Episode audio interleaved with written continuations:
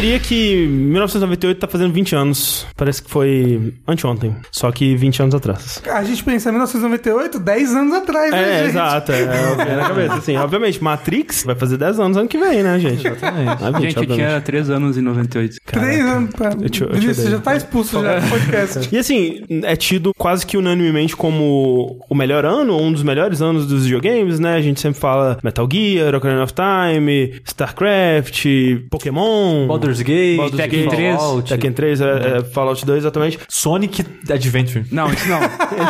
Pois é, Mas tem que lembrar das dores também, né? tem que lembrar das dores. Um que ele tá ali no meio termo, né? E que ele não é necessariamente um fracasso nem nada assim, mas que também não foi o sucesso que se esperava, o que se previa que poderia ser, é justamente o Grim Fandango, O né? melhor jogo de todos. Que é curiosamente um jogo sobre morte, que é muito lembrado ao se falar da morte no âmbito AAA, pelo menos dos Adventures, né? Não que ele necessariamente seja o responsável. Fala isso pros alemães. Ele acabou vendendo muito bem, na verdade. Eles Ele vendeu bem, expectativas é. até. Sim. Só que não era o suficiente pro pessoal da LucasArts. E principalmente o FPS tava começando a bombar muito. Exato. E aí o Adventure tava cada vez virando um nicho, né? É, é natural. Tipo, o mercado começou a crescer e o Adventure não tava crescendo junto. Não, Exato. e, e ele tinha uma budget grande pra um É, adventure, ele né? foi essa tentativa de tentar crescer o Adventure junto com os outros gêneros e não retornou o esperado, sabe? Aí o pessoal que tava de fora viu e pensou, pô, se a galera do George Lucas aí fez esse all-in e não voltou com tanto assim, então é porque talvez realmente não tenha muito mais coisa pra se tirar desse mercado. Uma coisa que acho que atrapalhou muito na época, e atrapalha até hoje, né, um pouco, é o quanto a tecnologia de computadores avança, e logo ele já tava um pouco defasado pros chips da época. E até difícil de rodar em computadores, né? Antes Isso. do remaster, ele ficou meio que num limbo aí que pra rodar a Grim Fandango você tinha que usar ferramentas da comunidade e tal, né? E, E olha lá, comprar era Porque impensável, assim. a partir do Windows 2000, mais ou menos, não tinha mais como rodar praticamente. Ah. E aí só foi ter uma forma de jogar ele bem quando saiu o Residual em 2011, que é uma máquina virtual do mesmo pessoal que fez o Scam VM. Isso. Mas isso. nesse meio termo, a única forma viável, assim, de tu ter é tu ter uma máquina antiga com Windows 98 instalado. É. Então ele ficou num limbo, né? Alguns diriam que ele ficou no oitavo submundo, esqueci o termo. Isso. Eu sou o André Campos. Eu sou o Eduardo Titi. Eu sou o Rafael Kina. Eu sou o Vinícius Machado. E esse é o 97 Dash Podcast no Jogabilidade.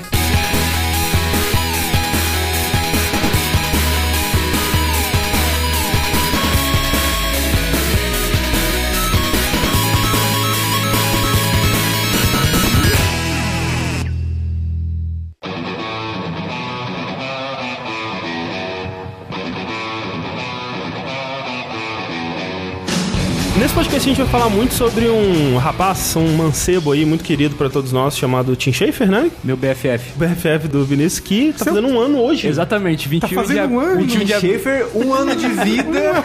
Parabéns, em, em 98 já fez jogão lá. É o Benjamin Button que a gente quer, né? Não é o BFF do Vinícius, gente. Todo mundo sabe que é o crush do Vinícius. Crush, é verdade. Não, é, ele é tipo uma figura paterna pra mim. Não pensa no É um amor Tim muito Schafer puro dessa- pra ser consumido. É o seu daddy. Eu não, eu não tô sinto confortável em responder essa pergunta. ano passado, 2017, eu tive o privilégio, talvez, de representar o Nautilus pra entrevistar ele na Geek and Game Rio Festival do ano passado, que ele veio aí. E foi a primeira entrevista que eu fiz na vida, e foi logo com as pessoas que eu mais queria entrevistar. E- Dava pra ver o quão nervoso você tava, mas o quão aquilo era importante pra você, sabe? É, é que assim, eu não tinha pensado que ia ser tão pessoal, só que eu preparei uma entrevista querendo fazer algo que fosse diferente, né? Tipo, Uhum. que outras pessoas pensar, porque como tinha recém saído do Broken Age, o pessoal ia focar no crowdfunding, tipo, o que ele tá fazendo pro Psychonauts 2, e eu quis ver algo sobre como ele fala essas coisas. Só que eu fiquei tão nervoso, e se tu vê no vídeo, tu consegue ver minha perna tremendo, que nem uma metralhadora, assim. e aí no final, tipo, terminou a entrevista, beleza, eu consegui. Eu cheguei a travar no início, só que foi super legal. Não, vai de novo e tal. Mas aí no final, eu, tipo, eu cheguei, ah, vamos tirar a fossa. E aí eu tava muito, cara, eu vou ser profissional, não vou, vamos você o fã chato falar que ele é importante pra mim. Eu fui fã chato, falei que é importante pra mim. aí eu contei a história porque o, o Grim Fandango, ele é, por muito tempo, o meu jogo favorito, assim. E principalmente porque ele tem uma história sobre redenção e sobre como tu pode fazer coisas boas mesmo depois de erros. E foi muito importante pra mim, por causa da minha depressão, eu sempre voltava pro jogo pra jogar ele, tipo, ah, tem chance né, de fazer as coisas. E eu contei isso pra ele, só que eu comecei a chorar na frente dele. e eu, tipo, super vergonhado, mas foi. No final foi legal porque ele foi fofo e ele me deu, me deu um abraço Ah. longo. E aí eu chorei mais. O Tim Schafer é uma daquelas pessoas que, tipo, você pensa assim, cara, ele parece ser tão legal, tomara que ele não seja um babaca, e aí ele realmente não é um babaca. Não, é cara, super é que tem- o Ricardo foi comigo, né? E ele disse assim, eu acho que é total a definição, que quando tá perto dele, tu quer muito ser amigo dele. Aham. Porque ele tem uma. É, é feito de área, assim, de carisma, Aham, sabe? Que é enorme. E ele é igual quando tu vê nos- nas entrevistas, nos Aham. documentários, ele é igual. Esse vídeo, inclusive, tá linkado no post e ele fala um bocado sobre o Grinfandango, né, também. Né, E, inclusive, tá aí uma oportunidade pra você que talvez não conheça o trabalho do Nautilus, né, de conhecer, porque estamos aqui hoje com o Vinícius Machado do Nautilus. Ó, é uma honra. Tem muita poesia hoje, gente. Mas, e- exatos 10 anos atrás, eu tava ouvindo um podcast aí do chamado Download Não conheço, não. sobre Adventures. Foi o primeiro episódio que eu vi. Olha aí. E fala sobre Grifandango também, foi um dos motivos que eu achei. Desde então eu ouvi todos os episódios do download do jogabilidade. E aí eu tô gravando meu primeiro dash hoje e eu tô, tipo, me segurando pra não ser o maior fanboy possível também. O que eu queria dizer sobre isso é que a gente não vai se aprofundar muito aqui sobre o Tim Schafer em si, porque não é muito o tema também, e porque não é essa equipe que tá aqui agora, mas eu já falei sobre o Tim Schafer num podcast com o pessoal do Download na época lá. Então, assim, tem esse documento aí da gente contando um pouco da história dele, como que ele começou na indústria, um pouco das filosofias de design dele e tudo mais, que você pode escutar, que também tá linkado no post. Mas uma coisa que é importante dizer desse começo, né, que a carreira dele começou na que viria a se tornar LucasArts, né, que no começo era Lucasfilm Games. Além de dar o crédito pro Tim Schafer, né, dessa época, a gente tem muito dar crédito também pra uma pessoa que nessa área específica não costuma receber tanto crédito assim, que é o George Lucas, né? Porque você tem que pensar que não só ele teve um impacto muito grande criando Star Wars, dirigindo e produzindo os filmes, mas naquela época ele investiu muito em outras tecnologias que acabaram sendo muito importantes pra muita gente, né? Por exemplo, a Pixar existe hoje por causa de uma iniciativa de efeitos visuais que ele começou lá atrás, né? A LucasArts, ou Lucasfilm Games, também foi isso. Foi uma, tipo, ok, a gente tá dando certo aqui em filmes, a gente tá investindo em efeitos especiais, em produção de áudio e tudo mais. Vamos investir também em joguinhos, joguinhos eletrônicos. Vamos dar um, juntar uma equipe aqui e dar um, um dinheiro pra essas pessoas fazerem jogos, mas não, tipo, jogos de Star Wars. Vamos dar dinheiro pra elas fazerem o que elas quiserem, basicamente, né? É. A, a liberdade que elas tinham nessa época era muito impressionante. é, e aí depois virou só jogo de Star Wars. É, depois que eles viram, ah, talvez o Adventure não dá mais, né? Especificamente depois de Grim Fandango. Mas tinha uma liberdade muito grande, se for pensar. Eh, Principalmente quando tu vê a evolução dos jogos do, do time, que ele começou trabalhando pro Ron Gilbert, mas Isso. era, ah, jogo na mansão, isso tem que, tipo, desenvolver coisas, aí depois vira uma aventura sobre um motoqueiro e é gangues e no mundo pós-apocalíptico, e aí tu tem um jogo sobre um agente de viagens na Terra dos Mortos. Exato, é a quantidade de jogos originais que eles tinham e se você pega os jogos que a LucasArts produziu nesse período de ouro aí, vamos dizer, no começo dos anos 90, né, até... Nos anos 90, basicamente. Os jogos que eles lançaram aí, se você tirar, sei lá, talvez Zack McCracken, talvez The Dig, que eu gosto muito, mas que não, é Não, The- muito The é lembrado. irado. a maioria desses jogos que eles produziram nessa época estão sempre em lista dos melhores adventures de todos os tempos, cara, que é impressionante. Tipo, um estúdio em 10 anos fez o top 10 adventures de todos os tempos, basicamente, sabe? Chupa Sierra. É bem doido, assim, o que eles conseguiram fazer com essa liberdade criativa, com essa equipe, né? Que era uma equipe muito boa que eles tinham na época. É, que eles falavam também que, mesmo quando eles estavam trabalhando no rancho, não tinha muita supervisão. né? Exato, é, Era basicamente, ah, vai estavam vender, solto. beleza, faz aí. Eles falam que o Jorge Lucas chegou pra eles e falou assim, ó, sejam criativos, sejam os melhores da área e não deem prejuízo. Era só isso que eles tinham de direção, sabe? E era uma oficina ali de criatividade que eles tinham. Em 95, o Tim Schafer ele dirigiu o primeiro jogo dele sozinho, né, que foi o Full Throttle. Por muito tempo foi o meu adventure favorito da LucasArts, assim, especialmente pela temática que eu acho muito incrível, assim, o mundo que ele cria. O Full Throttle foi um grande sucesso, né? Foi um sucesso estrondoso, assim, porque na época a previsão que eles tinham, tipo, pro investimento e o que eles esperavam vender pra um jogo ser bem sucedido da LucasArts era que ele vendesse por volta de 100 mil cópias. E o Full Throttle bateu um milhão, sabe? Foi nessa que ele conseguiu financiar a outra Exatamente. ideia louca e ambiciosa dele. Exatamente, que eles pensaram, ok, eh, tem coisa aqui, vamos dar um salto mais alto aí. E logo aí, em 95, ele já começou a desenvolver essa próxima ideia que viria a se tornar o Grifandango dali a três anos, né? É, eles queriam que ele continuasse fazendo um Throttle 2, né? Aham. Por muito tempo ele até relutou, porque depois que tentou fazer o Grim Fandango, começaram a fazer trocentas sequências tentativas Isso. de Throttle. E, e mesmo durante o Grifandango, outra equipe tava já começando é, e aí o ele que 2 ele ali. fez o máximo pra impedir que fizesse, porque era o bebê dele, assim. Exato. Tinha muita pressão também pros adventures evoluírem graficamente, né? Pra começarem a usar 3D, como a maioria dos jogos estavam fazendo essa transição, né? Jogos de plataforma, jogos de tiro, jogos de RPG, né? Tudo tava dando salto pra 3D nessa época. E foi a vez deles também tentarem fazer isso. né? E também tinha uma ansiedade muito grande de como os jogos de tiro e de ação estavam crescendo muito, de tentar mesclar o adventure com outros gêneros. Então, os Isso, jogos é. dessa época, o Grim Fandango, inclusive, Também, tem é. algumas tentativas de fazer ação junto que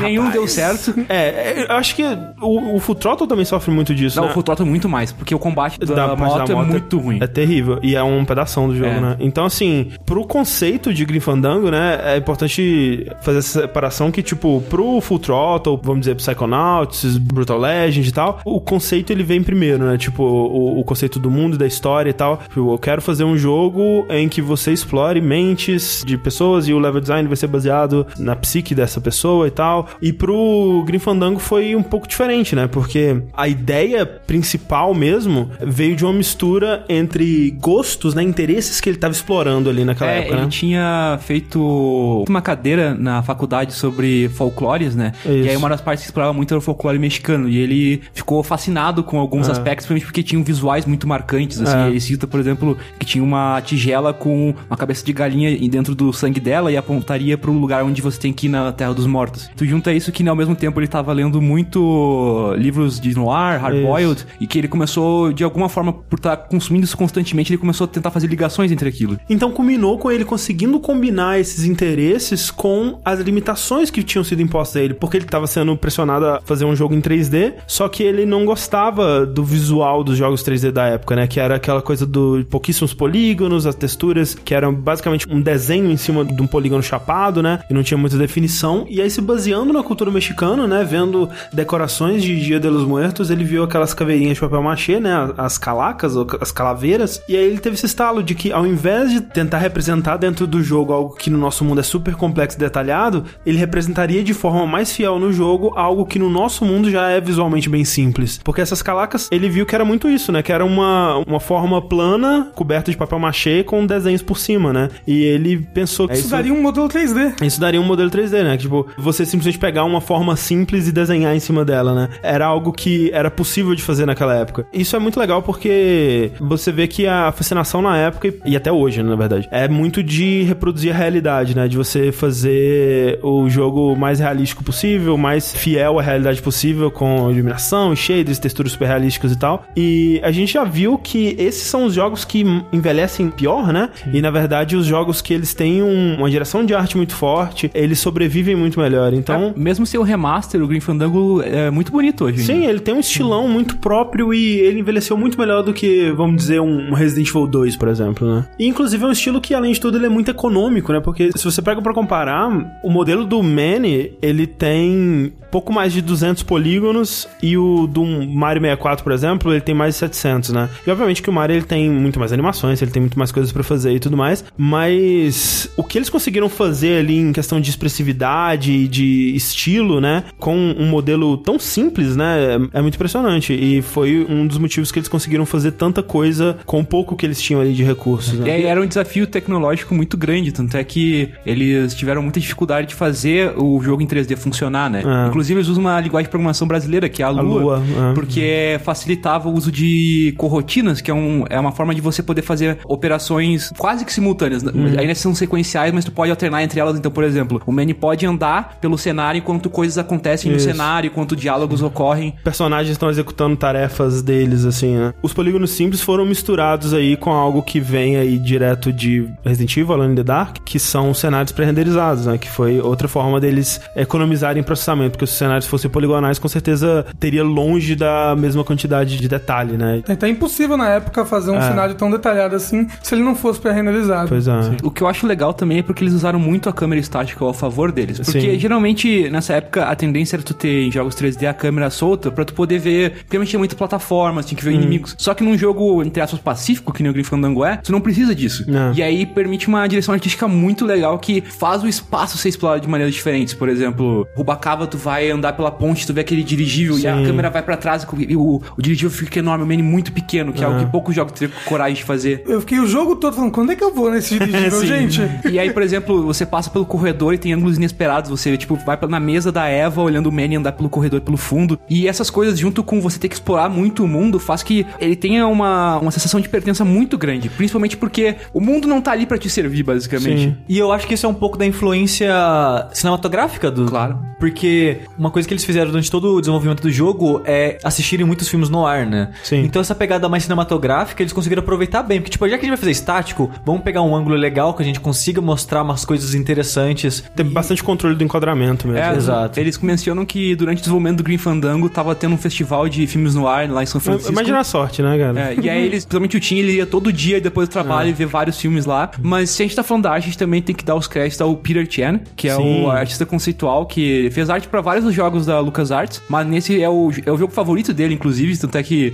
quando anunciaram o remaster, ele falou que tava esperando há anos pra poder fazer isso. E cara, quando tu olha as concept arts desse jogo, É incrível. É, incrível. E, e, e tu vê que eles conseguiram traduzir, né? Eles não fizeram 100% de jus à arte dele, porque a arte dele é inacreditável. Cara, eu Tipo, queria muito poder comprar os prints, assim. É, é, seria impossível fazer 100% de jus à arte dele, porque é um nível de detalhe, um nível de coisas redondas, né? Que naquela época já seria muito difícil de fazer. É, eles comentam que durante o desenvolvimento da parte inicial, eles costumavam colocar a concept art dentro da engine 3D e só tinha o menu modelado. Eles andavam pelo Isso. espaço pela concept art pra, já pra definir. Tanto é que se tu olha as concept arts, a maioria delas, quando foram traduzidas pro jogo, mantém o mesmo ângulo. Sim. Só tirando alguns que tem vários ângulos, tipo os escritórios e tal. Eu acho que um dos objetos que mais falam, assim, pra mim, do quão foda é a, a concept desse jogo, é o navio em que a Matt escapa no ano 2. Que ele é um navio, só que as torres do navio, eles são como se fossem com figuras astecas do lado. aham, aham. E ele fala muito bem, tipo, eu acho, eu acho que ele é um, microcosmo do, do que é o jogo. São coisas modernas, mas com uma estética asteca. É uma, uma mistura do noir e do, do Azteca. E o né? Art Deco também. É, Art Deco, exato. é. O jogo ele tem muita inspiração dos anos 30, anos 20 e tudo mais, na arquitetura, né? Art Deco, um pouco de Art Nouveau também. E é bizarro pensar que Art Deco, ela por si só, já tem um pouco de inspiração em, em arquitetura asteca e, e coisas mexicanas e tudo mais, assim. E é muito sortuda essa ligação, porque, tipo, ele tinha esse interesse em, em coisas no ar e ele queria falar sobre Dia dos Mortos e, e cultura mexicana e tudo mais. E aí, de alguma forma, essas duas coisas já estavam conectadas ali no, no Art Deco e ele conseguiu pegar e conectar dessa forma, né? Porque, por exemplo, tem o, o prédio do Departamento da Morte lá, ele é basicamente um prédio que existe de verdade Era o em- dentista de que é, referia. em São Francisco, né? Isso.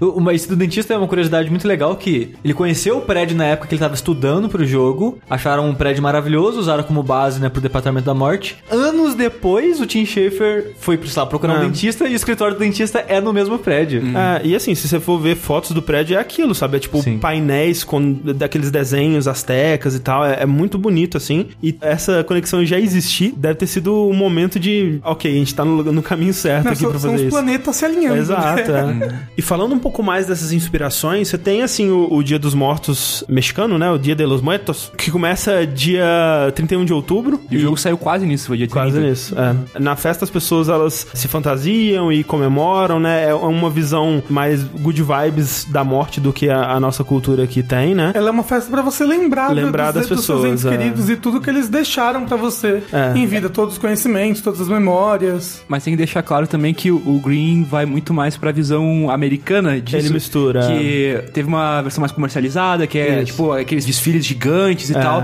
Sendo que ó, na cultura mexicana é mais assim, as pessoas vão nas próprias casas, fazem assim uma versão mais simples. Eu nem diria que foi mais uma, uma versão ah, americana, mas é uma versão mais de turista. Moderna. É, uma versão mais moderna, porque no México mesmo você tem grandes desfiles Claro, hoje em claro. dia, Sim, sim. você, porque é uma data que atrai turistas, então eles Sim. aproveitam disso. A versão do Dia dos Mortos que chega pra gente, assim, né? É. Que chega Isso, pro. uma versão moderna Uma É tipo St. Patrick's Day aqui é todo mundo de verde, chopp com menta e lá na Irlanda eles só vão pro bar beber. Tem essa, essa celebração, né, da memória das pessoas que se foram e tal. No folclore, né, a crença é que essa celebração se dá porque os mortos eles têm esse dia pra voltar e visitar as pessoas, né, as famílias e tal. E as pessoas se fantasiam e pintam a cara de esqueleto e tem bonequinhos de caveiras e tudo mais, meio que pra fazer os mortos se sentirem em casa, né, quando eles vierem visitar. Isso, eles também fazem, tipo, os pratos preferidos das pessoas. Isso. Eles botam as fotos, né? Dos familiares que É. já passaram, botam todas as fotos, aí fazem, botam os pratos embaixo de cada um. O Tim Schafer usou parte disso, né? Misturando com outras crenças e outras lendas, né? Uma delas, assim, é sobre a vida após a morte asteca, né? Os astecas acreditavam que quando a pessoa morria, tinha destinos diferentes para pessoas que tinham papéis diferentes na sociedade e para mortes diferentes, né? Era menos sobre como você levava a sua vida e mais sobre como você morria ou o seu papel na sociedade. Mas pra maioria das pessoas, né, que eles falam que são quando você morre por doença ou por idade, você ia pro Mictlan, que é o submundo que o mundo do Grim Fandango foi inspirado, onde você teria que cruzar oito submundos até chegar no nono, que é a Terra do Descanso Eterno, e essa jornada dura quatro anos, que é basicamente A estrutura a do jogo. estrutura do Grim Fandango, né? Com muitas né, licenças poéticas, que tipo, você começa no oitavo mundo, Exato, não é. no primeiro. É, e aí ele mistura isso com a parada do Dia dos Mortos pra justificar, por exemplo, porque que no Dia dos Mortos do Grim Fandango não tem quase ninguém no mundo, Sim. né? Que a maioria das pessoas foram visitar seus familiares e quem tá lá é geralmente pessoas que ou não têm familiares ou, sei lá, eles não se orgulham muito do que eles fizeram em vida, né? Ou, ou até mesmo no começo, mesmo quem tá lá tá em festa, sabe? Tipo, É, tem né, que tem aquela festança que tá acontecendo na rua, as pessoas estão longe.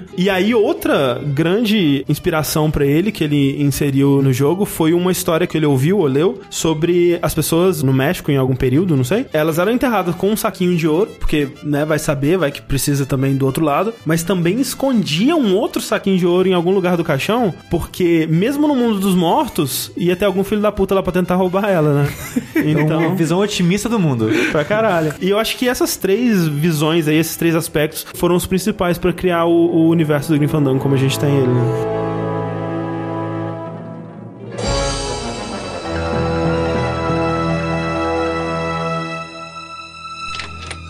Desculpe a demora, Sr. Flores. Estou pronto para levá-lo agora. Me levar? Para onde? Ora, ora, não precisa ficar nervoso. Nervoso? Não. É a sua aparência, sabe? Ela intimida um pouco. Intimida? Eu? Mas sou seu amigo. Meu nome é Manny Calavera. Sou seu novo agente de viagens. Não quero um novo agente. Quero ir para casa. Você não pode ir para casa, Celso. Você morreu, mas não está só. Todos aqui estão tão mortos quanto você. Por isso chamamos esse lugar de Terra dos Mortos. Está pronto para a grande jornada? Não! Que jornada? A jornada de quatro anos da alma. É bem longa. E não posso mentir para você, Celso. Pode ser muito, muito perigosa. A menos que você pegue esse dinheiro com que foi enterrado e compre de nós um pacote melhor. Isto é, você não preferiria atravessar a Terra dos Mortos em seu próprio carro esporte? Ou talvez num luxuoso cruzeiro? Ou, se tiver sido muito bom na vida, pode até ter direito a um bilhete no número 9. Número 9? É nosso trem expresso classe A. Vai direto ao nono submundo, a Terra do Repouso Eterno, em quatro minutos em vez de quatro anos. Mas poucos se qualificam. Vejamos os seus registros. Hum? Hum. Bem, a má notícia é que o trem parece estar fora do seu alcance. Mas ainda tem alguns truques aqui na manga. Uhum. Ahá! Sim, o caminho é esse. A linha Excelsior. É, é linda. Essa bússola no cabo será muito útil também. Oh, você vai fazer uma ótima viagem. Pena que eu não vou. Por que não? Você poderia me dar uma carona. Oh, não posso sair daqui enquanto não pagar uma pequena dívida com as forças do além. Serviço comunitário, né? Bem, acho que tem gente que está pior do que eu. Oh, mas não vou demorar para sair daqui. E não graças a casos furados sem comissão de baixo nível como o seu.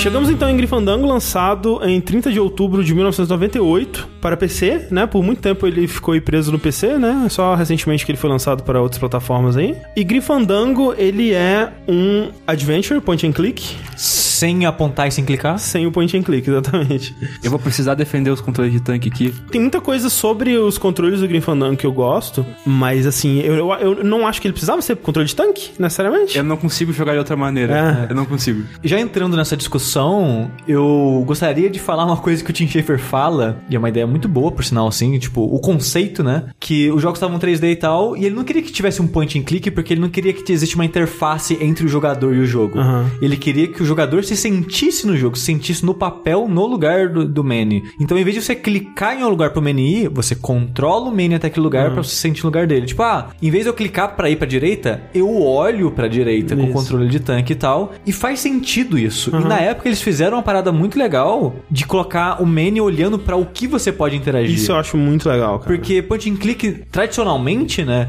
tem muita coisa pra você clicar e interagir no mundo, tipo, ou que seja pra falar alguma coisa ou pra você de fato pegar aquilo. É o famoso pixel hunt que acaba virando, né? Exato. E no Grifandango, como não tem interface né, originalmente, não tem uma HUD nem nada. É, não tem nenhum tipo de interface, né? Quando você vê que, tipo, até o inventário ele é colocado ali dentro do personagem, né? É que sempre foi um desafio pro Tim Schafer fazer a maioria das coisas ser diegéticas, ela fazer Aham. parte do mundo. Então, Sim. depois do Monkey Island e do David Attention, que ele foi fazer o Full Throttle, ele, Sim. ok, eu quero abstrair um pouco dos verbos, Os mais. verbos, Aí é. ele colocou, tipo, ah, é a, a jaqueta do Ben, o símbolo dos Polecats, e aí representa as ações que você pode fazer. Aí no Green Fandango, ele quis fazer isso de abstrair pro mundo 3D a para do, do cursor e o do inventário. E aí depois ele ainda foi tentar no Psychonauts, ele queria tipo, conseguir abstrair os balões de diálogo, que era a única coisa que sobrava. E aí no- ele colocou os pensamentos, né, que é pra, tipo, representar o Rest tá pensando o que ele vai falar e tal. E esse conceito dele eu acho muito louvável, eu acho impressionante. Até hoje, são poucos jogos que têm a coragem de tentar ser desenvolvido dessa maneira, que é difícil, é meio limitadora, né? Sim. E essa limitação eu acho que, de certa forma, trabalha a favor deles em alguns pontos. Por exemplo, diminui a densidade de pixel hunt no mundo. É. Porque como agora isso depende de onde ele olha, a gente não pode colocar muita coisa próxima que pode confundir. Tem que ainda mais, tem, ainda É. confunde, e eu não gosto desses pedaços, mas de modo geral eles conseguem evitar até bem esse tipo de situação. Só que o controle de tanque, que o Tim Schafer até eventualmente fala, talvez foi uma decisão errada, mas eu consegui criar uma desculpa muito boa É. pra provarem uma decisão Ele, errada. ele fala que, tipo, às vezes você consegue criar a desculpa certa pra decisão errada, né? Uma parada assim. Eu adorei que ele falar, é como se o mundo girasse em volta de você. É. Sim. Conceitualmente eu acho muito foda, É. mas jogando, e eu joguei no controle de tanque mesmo sendo um remaster, e é meio difícil, assim, se acostumar algumas vezes, porque, exatamente porque ele tinha ângulos diferentes, muitas situações, era difícil guiar os personagens por esses ângulos mais diferentes, assim. O que a gente chama hoje de controle de tanque nada mais é do que uma das filosofias de controle de personagem no mundo 3D que tava surgindo naquela época, porque você tinha jogos como Alone in the Dark Resident Evil que usavam esse controle de tanque, que nada mais é que um controle baseado no personagem, ou seja, o pra frente vai mover o personagem pra frente dele, o pro lado vai girar o personagem no eixo dele. E outros jogos, como o Mario 64, e essa foi a filosofia que se sobressaiu e é a que é utilizada hoje em dia na maioria dos jogos, que é relativo à câmera, né? Então, se você empurra pra frente, o personagem vai pra onde a câmera tá apontando. A vantagem do controle de tanque aqui é o lance dos múltiplos ângulos de câmera, né? Sim. Com o controle de tanque, pra cima sempre vai ser pra frente, né? Sim. Jogando com os controles modernizados, muitas vezes você tem que ficar tipo, ok, mudou a tela, agora eu vou parar e eu vou mudar o controle pra direcionar o, personagem. Pode ser meio confuso às vezes, mas. É, é o que aconteceu comigo. Eu joguei com controles modernos e quando mudava a câmera, Ah. às vezes, se eu, tipo, deixava de apertar na, na loja um pouquinho e voltava, ele, opa, ia pra outra direção. Direto, eu passava uma tela, aí voltava a tela. Isso. Aí passava a tela e voltava a tela. Eu falei, caralho. Por isso que na época eles usavam controle de tanque nesse Isso. sentido. É difícil pra mim julgar, porque eu joguei tanto esse jogo que é, é, tipo, intuitivo pra mim, né? Eu tirei a carteira de habilitação do Manny, praticamente. Sim. Mas jogando essa última vez, eu acho que a única coisa que eu ainda consigo ver de fraqueza, quando tu quer selecionar algo, tem duas coisas muito próximas, o Manny fica olhando pra uma e pra outra, Ah. e aí você tem que, tipo, manobrar, assim, estacionar. Sim. assim. Mas você tem um botão pra ciclar entre elas, não tem? Ou não? Não, como me lembro. Não lembro, não. Não, Talvez no controle moderno, mas no tanque clássico não Ah, tem. não. Não, não, não, não tem não. É. Você só tem que olhar direitinho pra onde você quer. Tem um momento do jogo que isso atrapalha muito, que é o momento que tem uma máquina de moer gelo. E aí tem três coisas um do lado do outro. Sim, Essa sim. parte É, atrapalha é, bastante. Tem outra coisa nessa parte que me incomoda, que ele tem um botão de interagir com coisas É. e um botão de pegar coisas. Só que tem muita coisa que sua única interação é pegar. Sim. Quase o jogo todo é assim, 95% ou Isso. mais. É.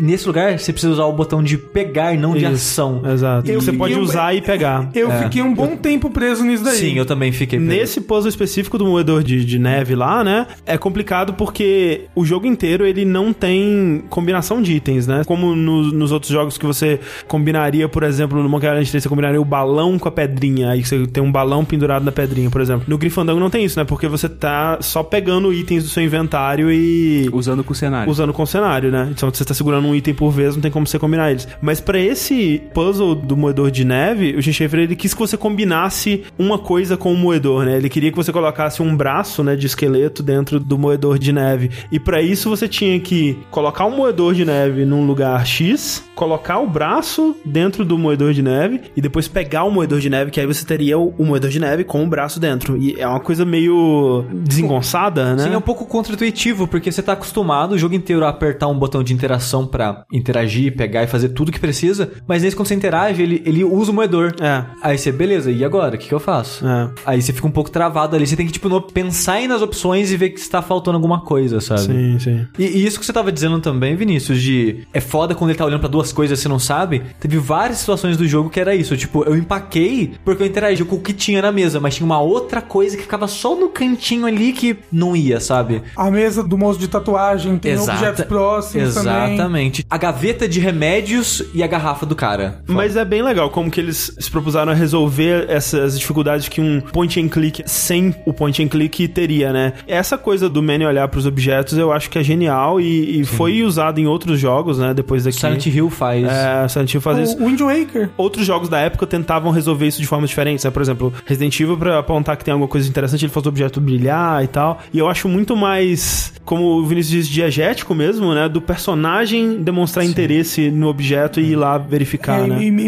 imersivo que fala, Rogério. Imersivo, exatamente. Mas então, Grim Fandango, um point and click sem point and click, que começa com a gente acompanhando a jornada desse rapaz chamado Manny Calaveira, Manuel Calaveira. Manuel Calaveira, para os menos íntimos. Que na verdade, no começo não é uma jornada, né? Eu achei interessante, sabe? Eu gostei bastante do começo. Tipo, Sim. você só começa jogando um dia qualquer da vida dele. Ele É. tá lá sendo um agente de viagens, atendendo um, um cliente, e depois aparece um outro cliente, você tem que ir atrás. Esse começo eu acho bem legal. É, ele é agente de viagens e ceifador, né? Ele é as duas coisas. É, o ceifador nesse mundo, ele é o agente de viagens, né? Esse que fica implícito que, tipo, o Manuel, ele um dia foi um ser humano, né? Ele morreu. Fica implícito que ele deve ter feito muita merda na vida, né? Mas nem ele sabe direito também. É. Mas ele tem que pagar pelo que ele fez trabalhando nessa repartição pública, entre aspas, que é o Departamento da Morte, né? Essa coisa do outro mundo ser uma coisa meio burocrática me lembra imediatamente al- alguns animes aí, né? Vamos falar de Yu Yu Hakusho, né? Dragon Ball, talvez. Dragon Ball um pouquinho também. Lembra um pouco Beetlejuice, Beetlejuice né? também. Quando a é. pessoa morre tem aquela repartição pública, que tem que Isso. esperar anos e anos. Exatamente, mas eu acho muito legal essa ideia. E o Manny, então, ele é esse agente de viagens porque quando a pessoa morre, levando em consideração isso que a gente falou, né, da inspiração asteca e, e mexicana que o jogo tem, a pessoa morre e ela vai ter que passar por esses quatro anos atravessando o mundo dos mortos até chegar no nono submundo, que é a Terra do Descanso Eterno. Só que, dependendo do que você fez em vida, você pode transformar essa jornada de quatro anos em quatro dias, né? Ou até quatro minutos. Exato, dependendo do quão bom você for, né? Ou quanto dinheiro você tinha. Ou quanto dinheiro você tem. Porque, justamente, se você for super bom em vida, você pode ganhar um ticket no trem número 9, né? Que é o, o- a passagem mais rápida e a mais cobiçada, né? Pro nono submundo. Mas, se você talvez não foi tão bom assim, mas tem bastante dinheiro, você pode comprar um pacote de viagens que o Manny vai tentar te vender. E é legal como o jogo te apresenta isso no início, né? Porque o jogo já abre logo com o Manny atendendo um dos clientes dele e ele apresenta esses conceitos como se fosse ele fazendo a venda pro Exato, cliente dele. é. A inspiração do Manny ser um agente de viagens vem de um filme de noir que o Schaefer gosta muito, que é o Double Indemnity, que ele acha que é legal que é uma subversão do noir, que realmente do noir é ter o detetive, que acha que é uma espécie de todo Isso. mundo, e ele achou muito legal que tinha alguém mais mundano, né? É. Sim. Aí ele vai apresentando os pacotes, inclusive ele mostra daí, ah, tem o carro, tem o navio e tem o trem, que Isso. são exatamente as coisas que você faz durante o jogo. assim. Exato, o Grim é. Ele tem muito essa brincadeira de te mostrar coisas que vão acontecer depois. O. Foreshadow, é. Então começa com o Já no meio de uma aventura, né? Que na verdade não é uma aventura, é só o dia a dia dele com Celso o Flores. Celso Flores, exatamente. Que o Celso ele não se qualifica pra nenhum pacote, mas ele ganha uma bengala, né? Só. Com a bússola em cima. Bússola. É. Excelsior. Excelsior, exatamente. Então, assim, a bengala vai ajudar bastante ele na jornada de quatro anos, né? E o Manny tá frustrado já, porque ele só consegue clientes que não se qualificam, né? Ele tá meio que tipo, ok, eu preciso de um cliente melhor pra eu conseguir essas comissões aqui que vai me ajudar a pagar o meu tempo aqui, né? Parte da frustração dele é porque algum tempo atrás ele era um, o melhor É. ah, agente de viagens daquele departamento e depois de um tempo ele começou a só pegar esses clientes ruins, enquanto entrou outro cara, que é o Domino Hurley, que é meio que o antagonista dele, o competidor, começou a pegar todos os clientes, até pega o escritório dele. É meio triste, né, cara, quando você vai conversar com o, Domino, você pode conversar um pouco da história entre vocês, né? E é legal como o Grim Fandango não tem medo de, tipo, te deixar coisas vagas e te expor a história antiga dos personagens sem te Isso. mostrar diretamente. Por Sim. exemplo, tu conversando com o Domino, tu descobre essas essas coisas de eles eram. O Manny já teve seus anos de ouro e agora o Dominic tá melhor que ele. Tem a história muito boa que o Manny tava tão frustrado na festa de Natal que ele ficou bêbado e deu um soco na cara do Domino. É, tem várias insinuações sobre essa festa de Natal, né? Tipo, a, a Eva também fala sobre isso e tal. E alguma coisa muito bizarra aconteceu que ele não se lembra mais, né? É, é uma piada que eles conseguem aproveitar ela e desenvolver o personagem. Porque a primeira vez que ela é citada é tipo, ah, você não vai fazer de novo aquilo que você fez na festa de Natal. Aí fica meio que uma piada, assim. E aos poucos vão crescendo essa história ao longo, sei lá, de umas 4, 5 vezes que ela é citada, assim. Sim. Assim que ele termina com o Celso, ele recebe a notícia de que houve um envenenamento em massa, né? E você tem que correr pra ir pro mundo dos vivos, ceifar alguém que seja uma pessoa que se qualifique pra alguma coisa. Então ele vai atrás disso. E é engraçado que não é tipo um drama, ai meu Deus, envenenamento em massa, é tipo, aê, um monte de cliente, yes! Isso. E logo depois tu lê o anúncio, tu vai procurar o teu motorista pra te levar pra Terra dos Vivos, só que aí tu descobre que o teu motorista ah, tirou o dia de folga, porque o Domino foi te sacanear pra tu não pegar um Ah, cliente vai- e vai falou, embora, é, né? vai embora. E aí você, chegando na garagem lá, você encontra um demônio que trabalha ali como mecânico, né? Porque o- os demônios elementais no universo desse jogo, eles existem pra cumprir um propósito bem específico. O desse é dirigir ou, se não tiver nenhuma vaga de motorista, trabalhar como mecânico, né? Que é o Glottis. Que há quem diga que talvez seja o melhor personagem do jogo. Eu, eu gosto demais do Glottis, Eu cara. gosto muito do Glottis, mas é difícil. 90% do carisma do Gloss é o dublador. Ele é Sim, muito bom. ele é muito bom. Mas tem alguns detalhes do design dele que é muito bom quando ele fica ansioso, por exemplo, as orelhinhas começam a bater. É, o olho dele fica meio É. com as olheiras loucas assim. Sim. É, a, a boca dele é um pouco assustadora. Não, pô, é. De novo, uma quantidade limitadíssima de polígonos, né? Esse rosto ele tem tipo três. É, é uma coisa bem Final Fantasy VII mesmo, assim, mas o carisma que eles conseguiram colocar no Glottis é uma coisa impressionante. Tipo, a quantidade de personalidade que ele tem nos movimentações, colocando a mão na cintura, balançando a cabeça, assim, e tal, e falando. E isso é um exemplo do quão caro o jogo foi pra desenvolver, porque point and click não recicla muita animação. É. Por exemplo, você tá jogando Mario 64, ele tem muitas animações ali, mas você recicla a maioria delas. É, o Tipo, pulo é os sempre o pulos, mesmo. as coisas, exato. Então, nisso eles conseguem criar mais personagens, mais mundos, mais lugares. No Green Fandango, você meio que não reutiliza animações. Tipo, tem uma garrafa de bebida na sala do Domino, que é só aquilo. É. Tem animaçãozinha lá de ele pegando e bebendo, e nos comentários também eles falam que foi um pesadelo animar aquela parte, porque o mundo pré-renderizado não existe de verdade. É. Então eles até ajeitaram aonde a garrafa tá flutuando, a en- encaixar na mão do Manny, ele servir e beber e tal. Pode parecer simples a princípio, né? Ah, o jogo não tem ação, né? Só você vai clicando ali, andando e tal. Mas a quantidade absurda de animações e momentos únicos que tem no jogo encarece muito ele, né? Não, e essa garrafa, por exemplo, tu não usa pra nada, é só Nada. pra criar uma ambientação. É, eles desenvolveram ela meio que como um teste, né? E acabou ficando ali, porque realmente não tem nenhum propósito mesmo no jogo. Mas uma coisa legal sobre o design do Glottis é que. E dos demônios, na verdade, né? Que você tem outros demônios elementais, né? Porque os personagens do jogo são basicamente ou humanos mortos, né? Que são as calaveiras. E esses demônios, você conhece o Glottis, que é um mecânico barra motorista. Tem o, o demônio que era pra ser um ascensorista, né? Só que é, inventaram o elevador que abre a porta sozinho, então ele ficou cuidando dos tubos lá de, de mensagem e tal. O que a gente tava falando antes das caveiras serem estilizadas e tal, e, e por isso elas funcionam bem nesse mundo, não se aplica aos demônios. Os demônios eles são bem mais complexos em geometria, né? Cada um tem um formato de corpo bem único, eles são bem diferentes entre si, com texturas diferentes, movimentação diferente, mas mesmo assim eles conseguiram resolver o visual deles muito bem. E a maioria dos designs dos demônios foram inspirados na arte do Ed Roth, né? Que é um, um artista e quadrinista aí que estava envolvido no movimento dos Hot Rods, né? Que são esses carros é, modificados com o motor pra fora e aqueles canos cromados e tal, que é algo que o Tim Schafer ele sempre teve muito fascínio, né? Você só vê Full Throttle, o Brutal Legend, né? É, sempre teve muito disso no- nos jogos dele. E se você vê uma ilustração desse Ed Roth, você vê que é o Glottis, que é tipo um carrinho assim, né? Com um monstrão saindo por cima assim e Com a língua pra Com a fora. língua pra fora e tal. A maioria dos demônios foram baseados nesse tipo de, de criatura, né? Do Ed Roth. Tem uma história meio triste nisso aí do Ed Roth, que quem apresentou o Ed Roth pro Tim Schafer foi o irmão dele. E um dos maiores medos durante o desenvolvimento do Green Fandango que o Tim Schafer tinha é, e se alguém morrer durante o desenvolvimento de um jogo sobre morte, Sobre né? morte, é. Então eles tinham até planejado um momento no último ato que você ia passar pelos espíritos saindo e aí cada um dos espíritos ia aparecer tipo o nome do desenvolvedor. Só que aconteceu é que foi o irmão dele acabou morrendo no desenvolvimento. Ah, ele viu que fazer essa sessão seria tipo uma trivialização da dor, porque não se comparava com o que ele tava sentindo. O irmão dele nunca gostou muito dos jogos dele e tal, não falava muito, não, não gostava tanto. E depois do, do falecimento, o Tim Schafer abriu o armário dele e tinha tipo todos os jogos dele lá Caraca. guardados, cara.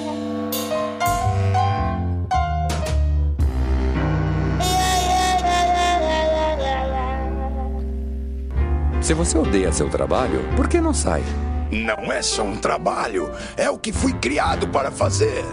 Se eu me afastar de carros mais que isso, adoeço e morro. Não consigo ficar feliz se não estiver respirando essa fumaça preta, espessa.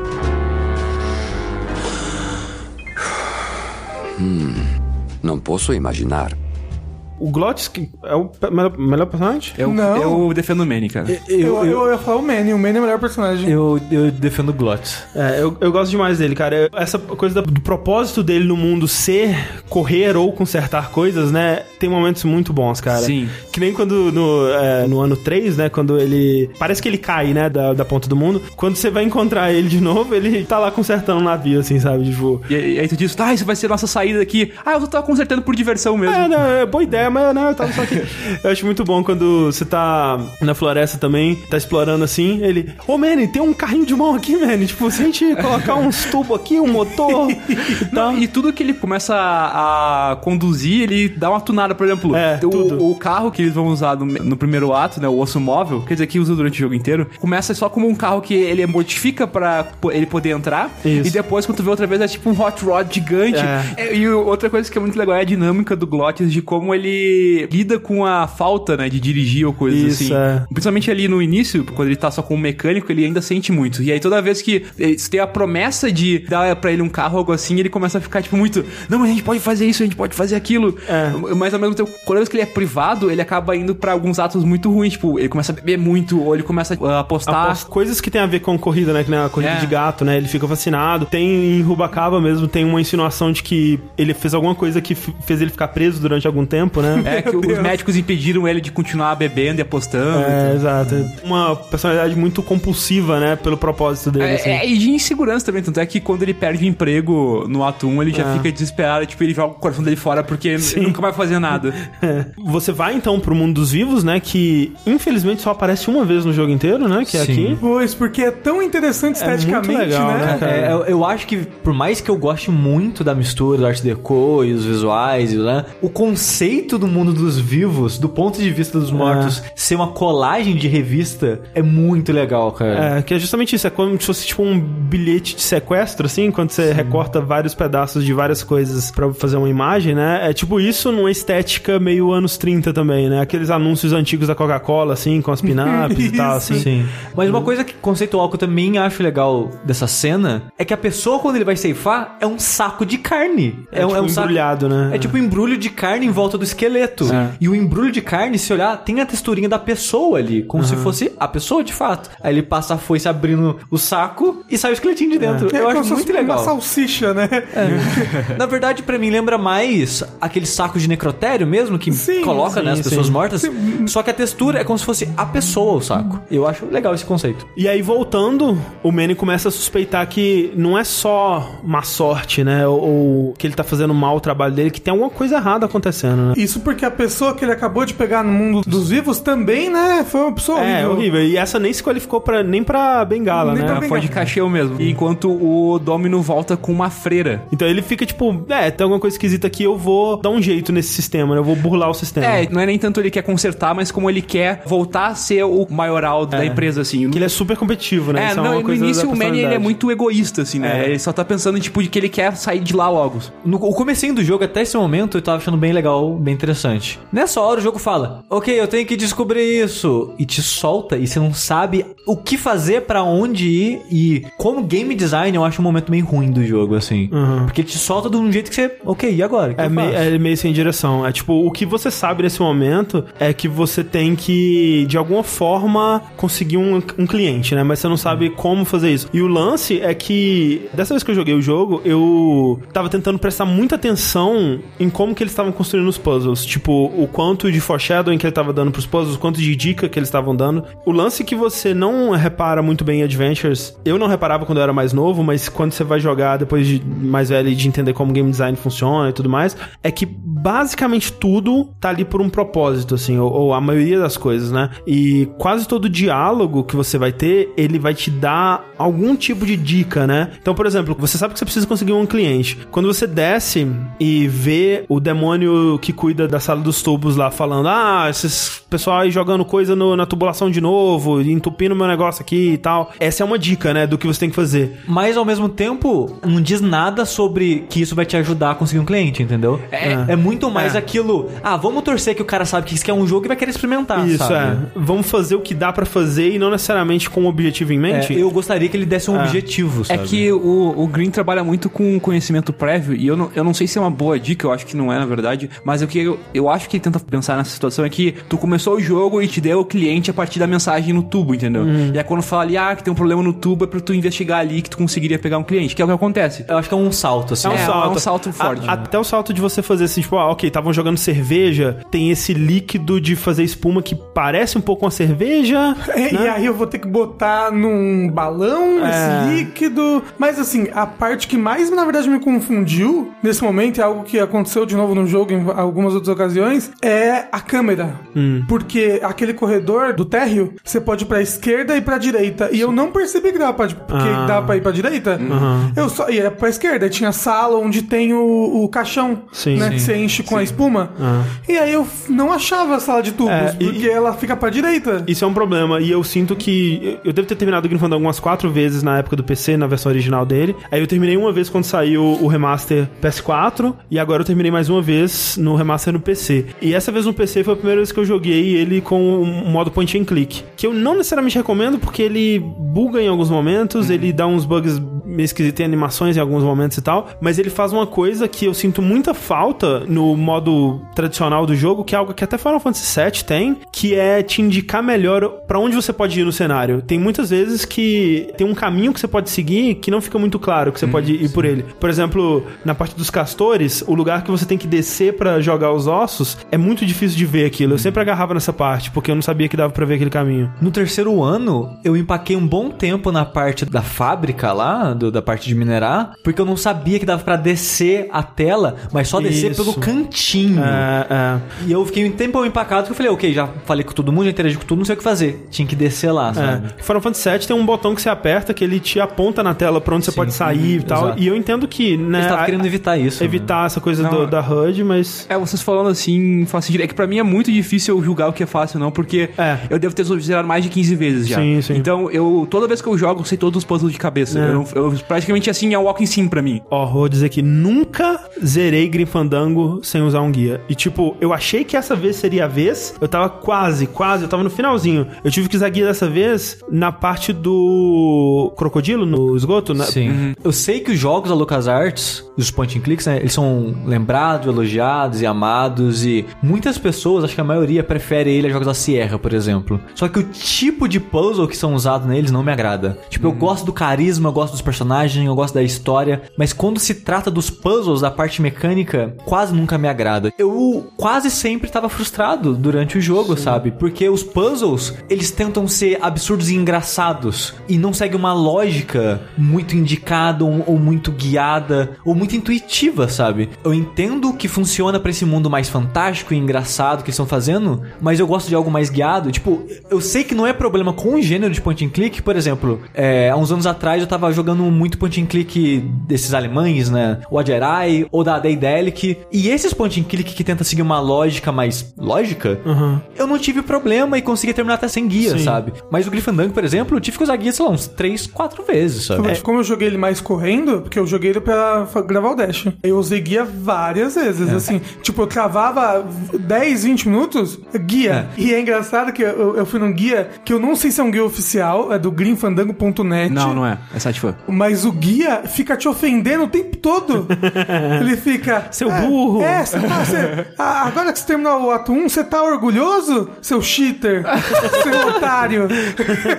Assim. Ai, PC Gamers, isso daí. É, mas é que é, é foda que, tipo, pra gravar o Dash, a gente jogou numa versão muito comprimida de tempo que esse jogo requeriria. Porque, tipo, o Grim Fandango, ele é um jogo bem longo e eu sinto que parte dessa duração vem de- justamente de você empacar e você ficar naquilo por um tempo e matutar e eventualmente ter um, um salto de criatividade lógica, Eureka. de eureka, né? De pensar numa coisa de uma forma diferente, de ligar um item que não- inicialmente não fazia sentido com uma outra coisa. Ou e... então você testar tudo em tudo. É, ou testar tudo em tudo, que pra mim eu não acho que é uma, uma boa coisa, mas eu sinto que Grim Fandango ele sofre disso em alguns momentos, mas de modo geral, as coisas elas fazem sentido. Tem alguns momentos que realmente não fazem, eu quero muito falar sobre isso quando eles chegarem. Mas ele é um jogo pra você pensar sobre ele quando você não tá jogando, sabe? Pra mim, eu acho que é meio que artificial isso, sabe? Aham. Eu acho que é uma parada pra dar longevidade pro Sim. jogo. E não que o jogo precisa disso pra ser um bom jogo, sabe? E assim, eu joguei ele num tempo comprimido, mas eu joguei 20 horas dele. Por exemplo, o capítulo 2, o segundo ano, eu devo ter ficado na cidade umas 6, 8 horas nela.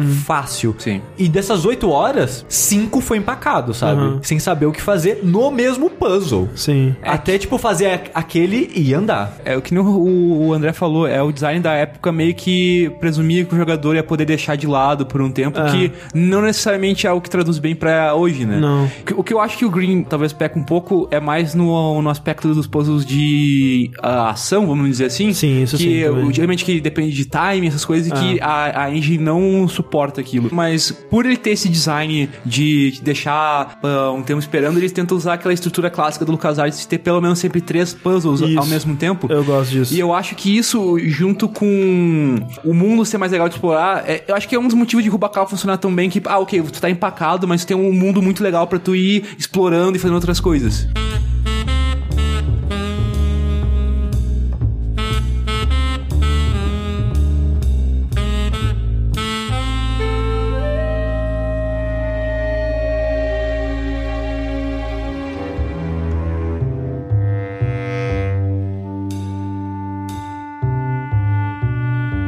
E aí você consegue travar a máquina, né? Do rapaz lá, ele fica muito puto com, com você, não, né? Porque ele não sabe que foi você, né? É é uma contas. máquina de mensagens por tubos. Isso. E ele manda mensagens pelo prédio inteiro através de tubos. É, tubos pneumáticos, né? Isso. Que é uma coisa que existia mesmo. Tipo, já tentaram fazer isso e alguém já achou que isso fosse uma boa ideia. É. E, Não é, tinha internet, André. É verdade. É. O que acontece é que é, por essas mensagens vem também clientes novos, né? Tipo, ó, fulano morreu, cliente novo. Vai lá buscar. é. Isso, e aí, o- por que, que os clientes bons estão indo só, né, pro domínio, né? Vou pegar uma mensagem antes, né? Isso. Vou pegar os clientes Vou antes de chegarem nele, é, vou interceptar. E aí você consegue travar de uma maneira bem louca. É. Você consegue travar essa máquina de mensagens e ir lá interceptar uma mensagem pro domínio, um cliente. Essa cliente é a Mercedes Colomar, né? Também conhecida como Metia. Você vai lá ceifá-la. Só que quando você leva ela pro seu escritório e tenta o bilhete número 9, que ela claramente merece, né? Porque você vê o, o histórico dela e ela, tipo, é uma mega santa, fez tudo de bom na vida, gostava dos animaizinhos. Fazia é, caridade. Fazia caridade pra caralho. É, tu vai investigando no diálogo, tipo, não, tem que ter alguma sujeira na tua história, porque ela só vai falando cada vez coisas mais boas, É, assim. E eu gosto muito do. Você já matou na sua vida? Muito pouco. você vai descobrindo que não faz sentido, que ela, ela tinha que ter um bilhete do número 9, e aí você sai pra investigar, pra tentar entender o que que rolou, né? E ela é tão ah, inocente, pura, É. que ela fica- se sente culpada. Ela pede desculpas pro É. Manny que decepcionou ela. E aí ela decide ir sozinha, né, mesmo, já que ela não vai conseguir o... Pega a bengala e vai embora. É. Enquanto você vai... é, Tomar esporro do chefe. Tomar esporro do chefe, porque descobrem, né, que você sabotou a máquina e pegou um cliente que não era seu e essa coisa toda. E quando vocês vão chamar a Matt pra se desculpar pra ela, você descobre que ela vazou, né? E aí você é trancado na salinha, né, de castigo ali, enquanto eles vão resolver o que aconteceu. O próprio Tim Schafer fala, tipo, isso não deve ser uma coisa legal de se fazer, né? Tipo, Se trancar um funcionário numa salinha. é, você é contactado por alguém que você começa achando que é um guarda ou alguma coisa assim, né? E aí ele tenta fazer você dizer que você tá arrependido, né? Que você quer o bem da empresa e tudo mais. Mas se você disser que você quer, não, eu quero expor o departamento da morte, eu, eu vou destruir esse pessoal todo, aí você é apresentado ao Salvador Limones. Viva la revolución! Que é o líder de uma revolução que trabalha junto com a Eva, né? Que é a secretária do Don Copal lá, que tava infiltrada, né, no Departamento da Morte. E é uma grande célula de revolucionária de duas pessoas. De duas pessoas, por enquanto. Porque estão começando agora, né? Tudo tem que começar de algum lugar. E eles estão, né, querendo realmente expor essa conspiração, né? Que eles te explicam um pouco que, tipo, eles estão roubando os bilhetes das pessoas que realmente merecem. E aí manda essas pessoas a pé mesmo, bengala e tal. E vendendo esses bilhetes pra quem não se qualifica, mas tem muito dinheiro. É. E eles pedem pra você ajudar eles a, a expor isso. E o Manny meio que, tipo, não, cara, não, não, não quero fazer parte de nenhum grupo nem nada. Mas eles meio que te forçam a ajudar eles ali. É que a única forma de sair da, da cidade é com a ajuda deles. Então tu Isso. é meio que obrigado a fazer isso. Porque você sabe que eles querem te matar, que acho que é um bom momento agora pra É. gente falar de como funciona a morte do mundo dos mortos. Cara, É, Que é muito bem muito apresentado. legal, cara. Porque um dos problemas do jogo, tá todo mundo morto. Então, Isso. qual, qual vai ser o perigo pra pessoa, né? É. Como que a gente vai criar um mundo no ar onde tem violências e ameaças, onde um mundo que meio que não tem consequência? É, se tá todo mundo morto já, né? É. Mas é aí que eles te apresentam de uma maneira muito boa, numa cutscenezinha, a consequência, né? Que é possível morrer estando morto. No mundo onde todo mundo está morto, pra você morrer, você dá vida a plantas, né? O seu corpo se torna meio que adubo pra plantas. É o que acontece porque eles chamam de brotar, né? Ou É. sprouting, que é geralmente feito com uma bala, né? Que É... coloca uma semente em você. Isso. Injetam a semente em você e aí começam a nascer flores, né?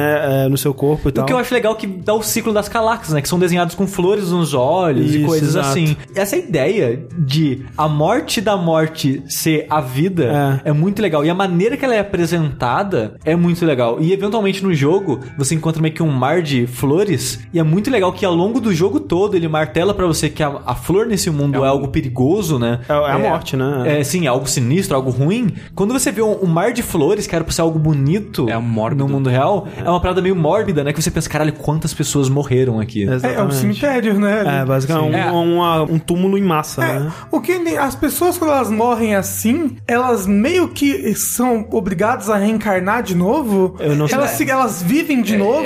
É, é, acho que não deixa muito claro. Pra mim, eles deixam de existir, basicamente. Tu perde a chance de se redimir e ir pro paraíso. O Tim Schafer não chegou a pensar tão fundo assim, mas meio que as pessoas acham, e uma das coisas que ele sugeriu é que, tipo, ou renascem como flores mesmo, as, tipo, as flores nascem no mundo e eles são reflexo disso, ou é a parada de renascer, a alma volta em alguém mesmo. É, é o que eu tava pensando. eu acho que seria parece. interessante isso, né? Quando você morre no mundo dos mortos, você reencarna no mundo dos vivos. Isso. Seria um ciclo da hora, assim. Ela é muito legal a cena que você é apresentada, porque enquanto tá lá preso, esperando alguém falar contigo, o Dokon Pau, que é o teu chefe, e o Domino, eles estão falando com o vilão do jogo, que é o Hector Le Mans, que é o isso. cara que tá coordenando essa conspiração. E aí o Hector tá muito puto de tipo, a gente dá todos os recursos, a gente fez toda essa estrutura pra vocês, e aí um cara sozinho consegue roubar o cliente, né? E aí, como punição, ele acaba matando o Dokon Pau, que ele Isso. tenta fazer desculpas e defender o, o Domino e tal. E aí, quando ele atira, você começa a brotar margaridas, Isso. que é a flor tradicional do Dia dos Mortos. Na cultura deles, eles usam a margarida por causa das cores chamativas e o cheiro dela atrairia as pessoas de volta à casa. Então eles faziam, uma- eles faziam um rastro de flores desde o túmulo até a casa das pessoas. E é muito legal também que, enquanto você ainda tá nessa linha preso, ele te dá uma descrição, né? Muito vívida de como que é o processo de brotar, né? Que é, é muito poética, assim, também. Não há nada pior do que a mordida do brotador. Seu ferrão mortal espalha uma doença verde por todos os poros calcificados do seu corpo, deixando-o entupido de raízes e cheio de grama, que ficam cada vez mais grossas até você explodir e desabrochar em um terrível buquê de dor e sofrimento perfumado. Gritando até sua boca ficar cheia de pétalas e suas narinas lançarem caules espinhosos e bulbos brotarem em seus olhos, fazendo de você nada mais do que um canteiro de flores silvestres repleto de borboletas. É bizarro, porque, tipo, ele tá falando de, de flores nascendo e tudo mais. De novo, algo que seria bonito, mas num tom super sinistro e, e, tipo, mórbido mesmo, né? Cara, eu acho esse conceito do brotar uma das coisas mais geniais, assim, do Grifandario. sim. E, e é muito bom, né? Porque consegue replicar cenas onde a pessoa está lentamente morrendo, tipo quando uma pessoa num filme toma um tiro na barriga e ela tá sangrando aos pouquinhos e tal. Isso é refletido aqui com as flores nascendo aos pouquinhos, né? E aí, geralmente, o último lugar onde a flor nasce é nos olhos, né? E aí a pessoa morre de vez, né? É muito, muito bem adaptado, muito bem aplicado. Se quiser encontrar sua alma perdida, amigo, terá de ir à cidade de Rubacava. E como você sabe onde ela está? Eu não sei, mas todos que querem ir para o nono submundo devem cruzar o Mar das Lamúrias. E portanto têm de ir a Rubacava para pegar um navio. Se chegar lá primeiro, você a encontrará. Mas poderá ser uma longa espera. Esperarei o quanto for necessário. Manuel, você está apaixonado por ela? Apaixonado? Paixões são para os vivos só. Eu a quero por um único motivo. Ele é meu bilhete para sair daqui. Depois que você ajuda o pessoal do Exército Revolucionário, né, do Aliança das Almas Almas Perdidas, Perdidas. o Salvador ele te leva pra uma passagem subterrânea pra Floresta Petrificada, que é o primeiro desafio, né, que as pessoas que saem ali de Elmarl têm que é, atravessar. E tem uma frase muito importante quando eles Muito estão importante. conversando no caminho que o Salvador pergunta se ele tá apaixonado pela Matt. É. E aí é uma frase que define o Manny no ato 1 ainda, É. o início do desenvolvimento dele, que ele fala: Amor é pros vivos, Sal. Eu só tô atrás dela porque ela é o meu ticket pra sair daqui. Que ainda mostra como ele só quer consertar as coisas pra poder seguir com a vida dele. Ele só tá pensando no dele, né? Que define muito bem o personagem dele aí. Uma coisa que, na verdade, pra quem tá jogando, né, já ficou muito evidente, mas nesse momento é um toque muito sutil e, e mostra como que a atenção ao detalhe tava ali em todos os momentos, é a trilha, né, cara? Porque nesse momento que o Salvador tá falando com você, quando o Manny começa a falar essa frase, entra um, um violão espanhol, assim, aquela, aquela coisa. é. A quantidade de trilha que esse jogo tem é impressionante. Tipo, é basicamente uma música, uma composição única pra cada cena. E, e são centenas de cenas, né? Por exemplo, a sala dos tubos, né? É uma música como se fosse uma. aquelas músicas de, de desenho antigo de um mecanismo É tipo funcionando. o Simon de Bob, assim. É, exatamente. Ou então quando você entra no carro, né? E aí começa um surf rock, assim, bem é, animadão e tal, assim. É impressionante a quantidade mesmo, né? E a qualidade, né? E da- a variação de estilos também. É. É, e uma coisa que me impressionou assim, que eu não ia perceber naturalmente, mas vendo, né, o compositor falando, tem uma sacada muito legal dele nas músicas que tocam nas rádios do jogo. Sim. Porque conforme você tá jogando, tem várias rádios que você vai encontrar durante o jogo, e todas as músicas de rádio é uma variação da música do vilão. Sim. Porque ele queria passar a sensação que as garras do vilão tá no mundo inteiro, ele meio que controla tudo, ele tá presente em todos os lugares. Eu nunca ia sacar isso sozinho, mas eu acho uma ideia muito É, legal. só saca ouvindo a trilha sonora, tipo, em sequência. O Peter McConnell, que é o compositor, que fez vários outros trabalhos com o T. Schaefer, essa inspiração de fazer com vários estilos vem que ele tocava em várias bandas de rock lá em São Francisco, num bairro chamado Mission District. Sim. E lá tinha uma variedade muito grande de shows de que, ah, saía de um bar que tava tocando, tipo, rock, e tu indo no bar do lado tinha uma banda de mariachis e outra de jazz. E aí foi daí que ele teve esse- essa ideia de misturar esses estilos. Tanto é que a parte de jazz, principalmente, ele ia atrás de músicos que tocavam aí nesses bares pra ir gravar as partes. É, Eu ia falar isso, a, a parte da trilha que mais, assim, me animou e caramba, que bom que essa trilha era as partes que começava o jazz. Vale dizer que na versão remasterizada eles conseguiram dar um up eh, na trilha, né? Porque ele conseguiu regravar várias peças, né? Várias músicas da trilha com uma orquestra, né? É que muitas partes, por causa de restrições de dinheiro, tinham que ser feitas com instrumentos virtuais, né? Isso. E aí agora, por exemplo, o tema principal do Grifandão, que é o do menu, tem uma or- a orquestra de Melbourne, Exato, toca é. toda. Alguns uh, músicas de jazz tinham umas partes que tinham solos que eram feitos com instrumentos virtuais, ele fez umas coisas com guitarra e com trompete. Conseguiu melhorar o que eu acho que é a melhor trilha sonora dos jogos. Eu fico realmente impressionado quando você tá andando por um ambiente assim, às vezes chega a ser até frustrante, porque você quer ouvir aquele pedaço de música, mas se eu for pra cá já vai ser outra, sabe? Porque tem tanta música. E de novo, era diferente de como as pessoas abordavam trilhar jogos, que era fazer temas e temas com loops que se repetissem de tempos em tempos e tal, e, e aquilo fosse usado pra uma situação geral, né? Você não sabia o que estava acontecendo porque depende do jogador. Como é um jogo que os game designers têm um pouco mais de controle do que você tá vendo, do que você vai estar fazendo em cada momento e tal, dá essa sensação de que eles abordaram a trilha como uma trilha de filme, né? Onde você tá trilhando pra ação, pro acontecimento, né? Então, pra sala dos tubos, eles estão trilhando pro movimento dos tubos, né? Pras cutscenes, é tudo trilhado de acordo com o que tá acontecendo na tela mesmo, né? O personagem vai fazer uma ação, a instrumentação acompanha, né? E tal. É que durante o desenvolvimento, o Peter meio que falou com os designers, acabaram fazendo uma ferramenta pra ajudar ele, Uhum. que basicamente tinha todas as cenas do jogo, e aí quando ele clicava naquela cena dividido por áreas, aparecia tipo a concept art daquela parte, Isso. e um, o Tim descrevendo a cena com áudio mesmo pra ele ouvir e ver como é que seria a sensação, É. o que, que ele tinha que passar e tal. Por exemplo, a- o lugar lá da Corrida dos Gatos, né? Aí tem uma instrumentação que lembra o miado do gato. Sim. No fundo do mar tem uma instrumentação que lembra o canto da baleia e tal. O cara foi muito longe, sabe? Tipo, ele tava muito empenhado, sabe? Eu acho que não é todo mundo que faria nesse nível de, de comprometimento com a parada. E aí nós chegamos na Floresta Petrificada, que pra mim é uma das partes mais fracas do Não, é a jogo. pior parte do Eu ia jogo. falar, é a pior parte do jogo de longe, assim. Eu também acho. É tedioso, assim, não tem muitos personagens ou coisa pra tu fazer, e tem os piores puzzles dos jogos, assim, em sequência, É, praticamente. que é muito puzzle de ação, É. né? E tem, por exemplo, o puzzle da placa, né? Que você tem que. Caramba, É bizarro. Quem pensou naquilo? É, por- tão não intuitivo. É muito não intuitivo, não faz muito sentido. O jogo tá ativamente tentando te enganar, parece, porque você tá tentando explorar a floresta e é uma coisa meio Lost Woods, assim, né? Que tem várias entradas, só que, tipo sendo do Scooby-Doo, né? Que você sai por uma porta aqui, você sai em outra totalmente aleatória por aqui e tal.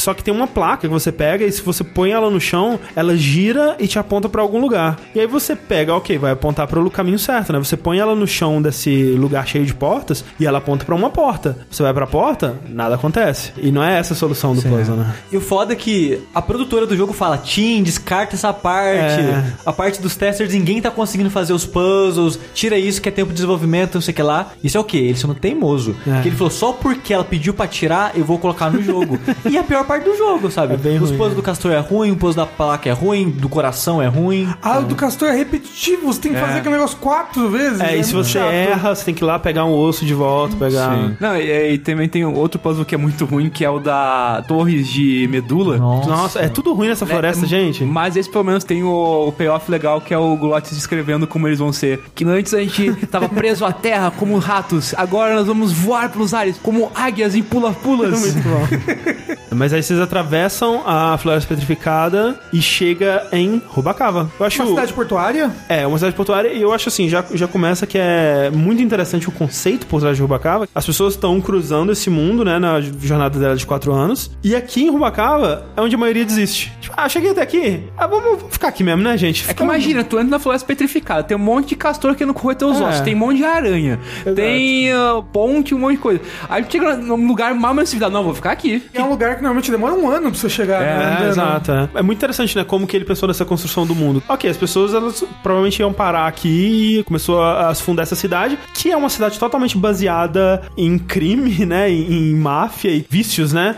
é, envolvidas aí. É onde a parte no ar mais brilha no jogo. Sim, assim. exato. Quando você chega lá, tá tudo meio que numa neblina, assim e tal. Você encontra o Celso, né, de novo. Ele tá trabalhando como faxineiro, né? É. De, uma- de um, um restaurante, daqueles restaurantes automáticos, né? Que tem as bandejinhas, elas entregam na, na- ali, não, você não interage com um atendente mesmo. E você descobre que ele tá esperando a, a esposa dele, que ainda não chegou ali. Tentando sair dali, você tropeça, cai na água e o Velasco, né? Ele tem que te pescar da água ali e, e te salvar. E você conhece ele também. É outro bom personagem. Adoro Velasco, é muito bom, cara. E é bom que tu confirma que o Celso é um escroto, né? Porque ele fala que tá esperando a mulher só por causa do dinheiro É. dele. E aí depois, quando tu mostra que ela já saiu, ele fica: Ah, não existe uma constante maior do que a, tra a, A traição das, das mulheres, né? Eu gosto também que o Velasco, ele já começa a se dar bem com o Glottis ali, eles começam a conversar sobre carros. E é engraçado que você vai conversar com ele, o, o Glottis, Manny, eu tava tendo uma conversa aqui com o rapaz. É, o Velasco te fala, não, essa mulher aí, ela já foi, sabe? Não tá aqui mais não, ela saiu num, num navio, ele até fala que é com outro cara, alguma coisa assim. É, Sim. outro cara. E aí você conta isso pro Celso, e ele fala isso, né? Traição das mulheres e tudo mais. E o Manny, ele pega o esfregão e fala: Bom, então vou esperar a match aqui, né? E vou agora ter um emprego aqui.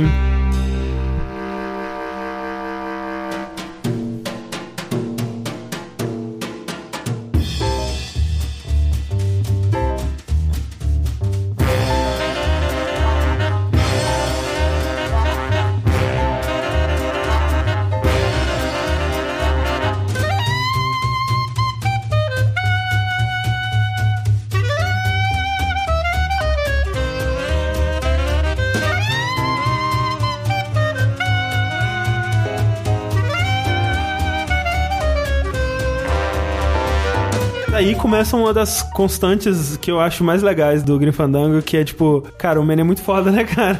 Eu Porque, gosto. porque ele chega em Rubacava e olha: Ah, esse prédio tem potencial comercial. É, Você vira faxineiro do prédio, É. passa um ano, você é um chefe do cassino, assim, é, tipo... tipo, o Calaveira Café, né? É, É. que você fundou em cima do prédio antes. Tem que, a gente tem que falar que é uma das. Não, é a, eu vou falar, é a melhor transição dos jogos. É muito boa. Que cara. começa com o Manny limpando o chão, aí a, a câmera sobe, começa a mostrar Rubacava por cima, mostra o ano passou e aí começa a descer e tu vê aquele cassino Com a gigante, música. assim, com a música, é provavelmente a melhor música da trilha sonora, eu acho, que é a Cassino o Calaveira. Cassino Calaveira, E aí aparece ele, tipo, com um smoking bonitaço, assim, fumando, Fumando. tipo, vem a, a, a- o empregado deixar, ah, chefe, não sei o quê. Ó, cara, eu tô, tô arrepiado aqui. Eu só queria dizer que eu adoro o cacto, que é tipo uma torre, É. e as pontas do cacto são lâmpadas. São É muito lâmpadas. legal. Muito bom, cara. Assim, o jogo ele já tinha tido boas transições antes, né? Tipo, tem uma quando a Eva assina a, a ordem de serviço pro Glottis poder modificar o carro, né? Que o, o Manny fala assim: Ah, não sabia que você tinha tanto poder e tudo mais. Aí ele vai acender o cigarro dela, aí foca no cigarro, ele, é, ele acende o isqueiro. Quando dá a chaminha, corta pro Glottis mexendo com o. Maçarico. O maçarico, né? Com o foguinho lá e tal, assim. É uma ótima transição também, mas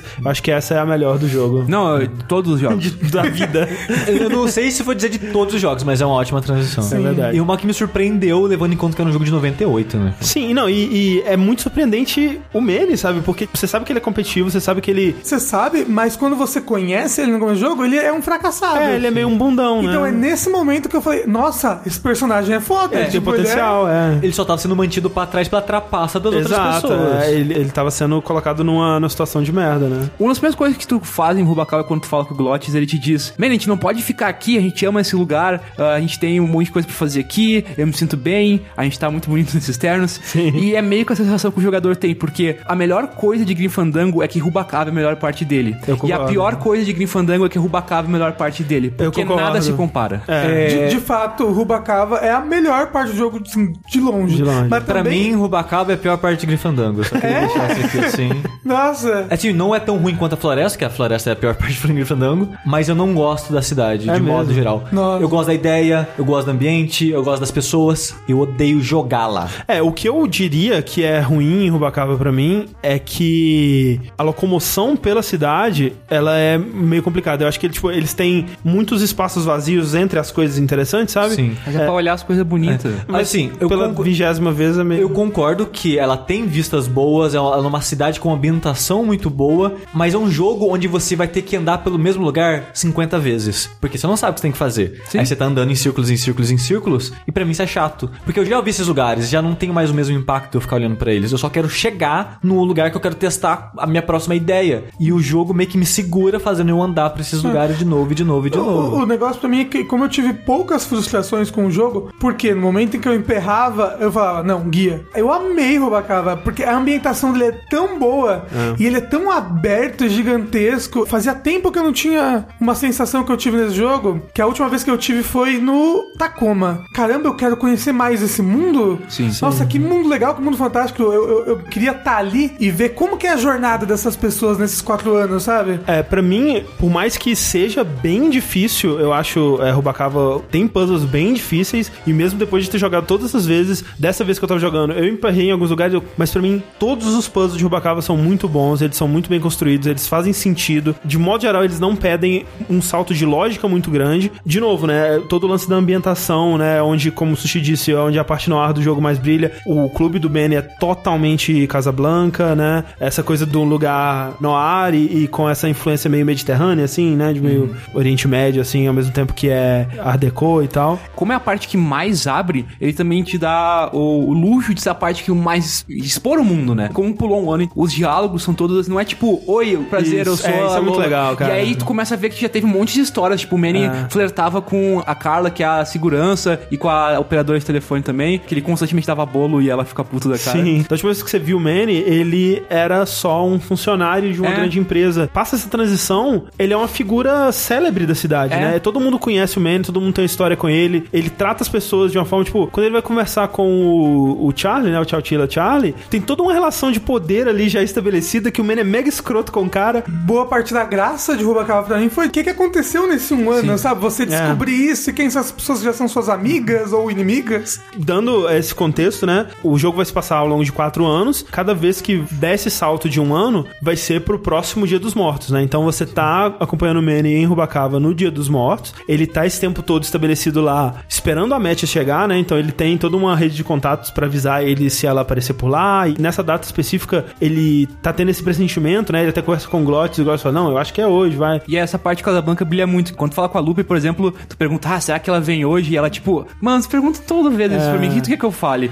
É, é aquilo de, tipo, ele literalmente botou o nome dele no café pra Sim. mostrar atenção. Exatamente, para ela saber que ele tá lá, né? E você acha que é a, a Matt, né? Você vê um pássaro bizarro imitando a voz dela, é um pássaro com a cabeça humana. E aí você perseguindo o pássaro, né? Com o olhar lá naquele binóculo esquisito. Você vê a Matt e o Dom entrando no SS Lambada, que eu acho um ótimo nome de um navio também. Eles estão indo pra Puerto Zapato, que é um- uma outra parada aí no- nesse caminho dos quatro anos. E o Manny tenta seguir ele, só que quando ele tá subindo na escada ali do navio, a Matt joga uma garrafa de champanhe na cabeça dele e ele cai. E aí o Velasco pesca ele de novo. da Isso vai virar tradição todo Tradição. ano. Exato. E aí, então, o Manny, ele tem a missão dele, por quando você toma o controle dele, que é ir pra Puerto Zapato, atrás Da atrás da Match. Só que pra isso, ele precisa pegar o SS Limbo, que é o navio que tá ali ancorado. E aí entra um tipo de quest que é muito clássico, né, de jogos da LucasArts. Me lembra muito Monkey Island, que é uma quest de várias etapas, né? Então, ele precisa pegar ferramentas pro Glottis, né? Porque o Glottis, ele pode ser o mecânico do navio, Navio. mas ele não tem as ferramentas. Ele precisa impedir o marujo, o naranja, né? De embarcar, né? Porque aí ele toma o lugar desse marujo Que é o que cuida da comida. que é o cara da cozinha lá e tal. E ele precisa fazer parte do sindicato, né? Então ele precisa resolver essas três coisas. Esses três objetivos são dados pra ele pelo Velasco. E é muito tipo Monkey Island, né? Eu preciso ser um pirata. O que que eu preciso? Ah, eu preciso derrotar o espadachim mestre, eu preciso Achar o tesouro? achar o tesouro, eu preciso de alguma outra coisa que eu não lembro agora. É legal porque ele te solta nesse mundo aberto e você pode ir tentando resolver uma dessas coisinhas, né? E esse tipo de puzzle me lembra muito desembaraçar um novelo de nós, assim, porque você vai tentando ali, tá tudo meio embolado, mas cada um que você vai desembaraçando, o próximo vai ficando um pouco mais fácil e vai te dando um caminho ali. Você vai resolvendo aquela trama gigante de, de puzzles aos pouquinhos e é muito satisfatório, cara. É, inclusive é tanto puzzle, gente, que é impossível a gente falar de todos eles aqui. Impossível. é.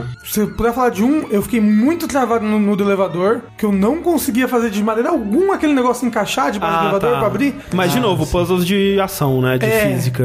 é, São os piores. Complicado também ter que esperar o garçom entrar na sala. Quem que achou que era uma boa ideia É. ter que ficar parado pra resolver um puzzle? É, esse é um Ah, puzzle ele, terrível da ele tem alguns puzzles de esperar, tipo aquele do rapazinho andando em círculos também, que você tem que esperar ele passar. O Chipito. Um, um que eu tive que procurar vídeo no YouTube, porque nem, nem no, lendo o guia eu tava entendendo. É um momento que você tem que fazer o seu cassino falir. Sim. E eu não tava entendendo nada daquilo. Eu não tava. O que, que é isso? O que, que Mas tá então, mas esse daí, você tá resolvendo todas as coisas lá, né? E uma das últimas coisas que você tem que resolver é que você levou o Glottis pro clube de apostas de corridas de gatos lá. E ele tá louco, Ele tá louco, bebendo, bebendo, apostando tipo, todo o dinheiro. Você chega, você vai pra casa logo, gatinho não fala não, gatinho corre.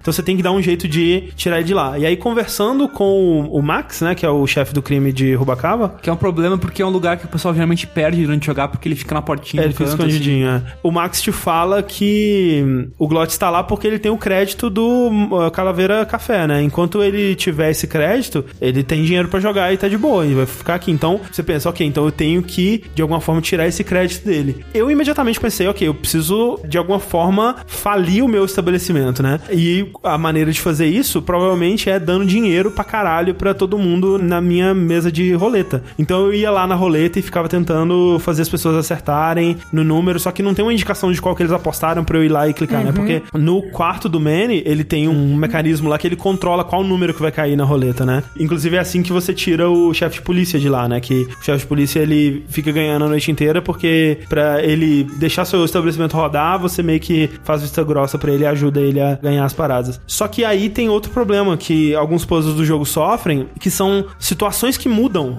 Às vezes você tá tentando resolver um puzzle, só que você precisa de fazer outra coisa na história pra situação do jogo mudar, pra personagens estarem em lugares diferentes, e aí sim aquele puzzle poder funcionar, né? Por exemplo, pra esse puzzle poder funcionar, o chefe de polícia, né, o Bogen, ele tem que voltar pro seu estabelecimento. E aí a solução do puzzle, na verdade, é você fazer ele perder de novo. E aí, perdendo a segunda vez, ele fica puto e fecha seu estabelecimento. Eu só fiz ele perder uma vez. É, você precisa perder uma vez. Ah, é? o que, o que é a você fizer no final, se você fizer a última coisa que você fizer for Ah, isso. é? É, é que se tu resolve a- o caso das abelhas presas, ele volta daí. Ah, É. que loucura. Eu, eu tive que tirar ele duas vezes e também acho isso contra-intuitivo. Porque, tipo, eu tirei ele uma vez, eu tenho que tirar ele de novo. É, é contra-intuitivo. É que eu acho que eles devem ter esquecido de, tipo, não tirar da primeira vez. É, essa segunda parte é bem contra-intuitivo, porque faria mais sentido você falir fazendo o contrário do puzzle, sabe? Mas é, é um, é um puzzle onde a situação muda, e tem alguns que são assim que me incomodam também. Tem personagens maravilhosos em Rubacava. Rubacaba. Por exemplo, o Membrillo, que é o legista botânico forense. Sim,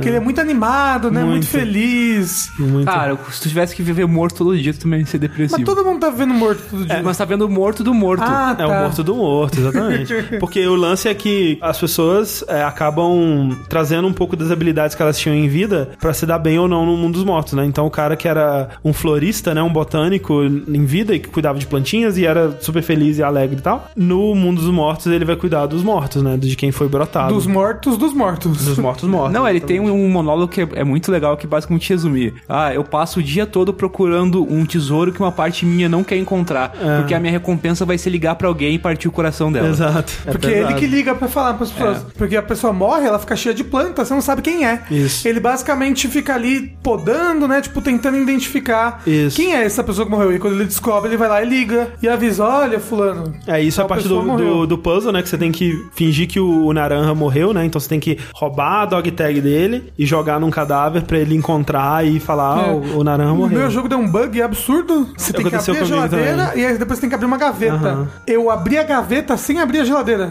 Então, tipo, a, a gaveta varou Atravessou a, a porta, porta. atravessou a porta e depois. Aconteceu comigo também. É. Eu gosto pra caralho, que nem eu falei do Tchau Chila Charlie, eu acho ele muito bom. A dublagem dele é muito boa. É muito boa. Você vai pegar dele a maquininha pra você imprimir o, o ticket, né, da corrida de gatos e também o cartão do sindicato, né, que ele vai te Sim. dar eventualmente quando você fizer uma, uma quest pra ele lá. Então ele é um cara que ele tá falsificando coisas, né? Ele é tipo um Forjador. um forjador, né? E aí quando falcatrua, um gente. falcatrua, um malandrilson. E aí quando você o Manny pergunta pra ele: "Tá, mas o que mais você sabe falsificar?" Ele: "Nada." Qualquer coisa. é muito bom. Pra tu conseguir entrar no sindicato, o Charlie pede pra tu fazer um favor pra ele. Que Ele quer que tu recupere uma maleta de dinheiro, ele diz. Isso. Que tá com o Maximino que ele perdeu umas apostas e tal. E aí tu faz vários puzzles pra conseguir entrar. E inclusive nessa parte, nos comentários, a gente fica sabendo que uma coisa eles cortaram, né? Que teria toda uma sequência de ação contra um tatu gigante, que seria uma cena mega complicada, que você teria que se balançar e pendurar nas coisas e Ainda tal. bem, que foi né? cortado, ainda bem. Imagina. Aí você consegue pegar a maleta e quando você abre, você vê que na verdade são tickets do, do trem. E aí o, o Charlie ele te ameaça, né? Com a pistola assim, leva a maleta. E nisso você descobre que a conspiração dos bilhetes do número 9 não tava só em Almaro, né? Tem bastante gente envolvida nisso aqui também em Rubacaba, mas por enquanto você não descobre mais nada sobre isso.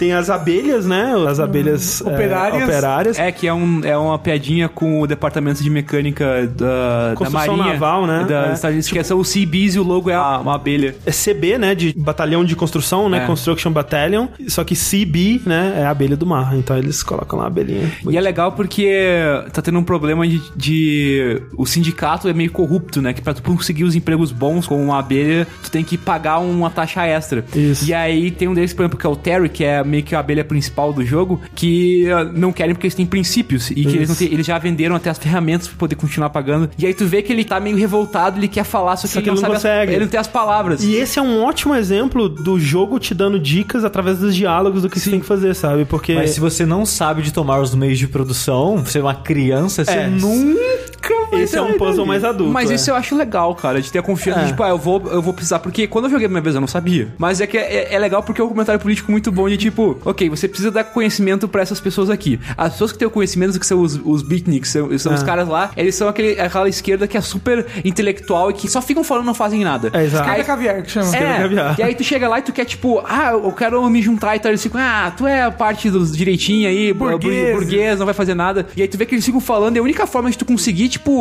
a ajuda deles é tu provar que tu é uma pessoa de valor. É basicamente assim, ok, tipo, a esquerda não se ajuda. E as pessoas que precisam saber do conhecimento da esquerda não conseguem porque as que detêm o conhecimento não querem passar. É, porque elas acham que ninguém é bom o suficiente. Isso. Muito legal. É tipo isso. Quando você prova o seu valor, você pega uma cópia ali do Karl Marx, ali do Capital, É, e dá Porque- pro proletário. Porque o Terry, ele fica tipo assim, sabe como que é? A gente, a gente faz o trabalho, então a gente devia ter o acesso ao... É, eu não sei exatamente... Que, eu- tipo, ele, ele, tipo, tem a parada dentro dele, só que ele não é letrado, sabe? Ele, tipo, ele precisa de alguma coisa. Então ele lê o, o livro, né? E aí ele começa a fazer os discursos e tal, aí ele é preso. E aí tem toda uma quest pra você soltar ele da prisão com o advogado, né? Com o Nick. E esse é outro lance, né? Porque você tem três objetivos claros no começo, só que eles vão se ramificando, né? Pra caralho, porque precisa das ferramentas. As abelhas têm as ferramentas. Pra as abelhas pararem de usar as ferramentas, eu tenho que fazer elas se revoltarem, se rebelarem e tudo mais. É, isso fica meio que claro desde o começo. Só que agora que a, eu dei o livro pras abelhas, isso não resolveu, porque elas foram presas, né? Ou pelo menos o líder foi preso. Então eu preciso libertar ele, só que pra libertar ele, eu preciso de uma foto que vai incriminar o advogado pra usar de chantagem contra ele. Só que essa foto foi escondida pela mulher que ele matou, e aí ela deixou pistas espalhadas, quase como uma caça ao tesouro, espalhada pela cidade, você tem que ir atrás de cada uma. Então, tipo, vai ramificando, sabe? Os puzzles vão indo, velho. É, tipo... esse puzzle em si é muito legal. É ele a melhor coisa. legal. É muito bom ele. Porque ele é bem longo e muita coisa acontece, sabe? A- Eu acho muito legal a cena da morte da Lola, né? Lola. Ela morre assim, né? Aí o- o- as florezinhas vão começar a voar pelo, ao vento, assim, no farol. Sim, ela, e tomou, ela tomou um tiro e você acha ela morrendo em cima do farol. É bem legal. Isso.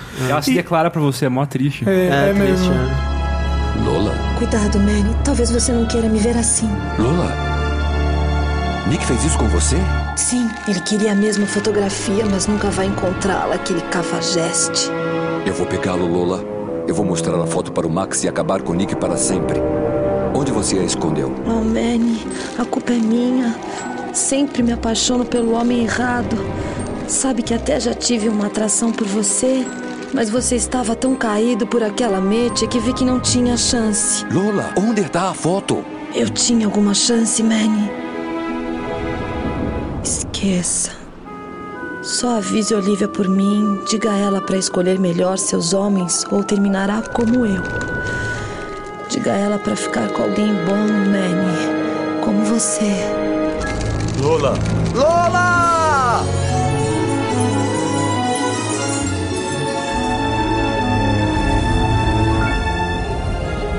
Uma parte bem legal de Rubacava é a corrida de gatos, né? Sim. Quando eu falar, ah, tem a corrida de gatos, eu imaginei que ia ser gatinhos, né?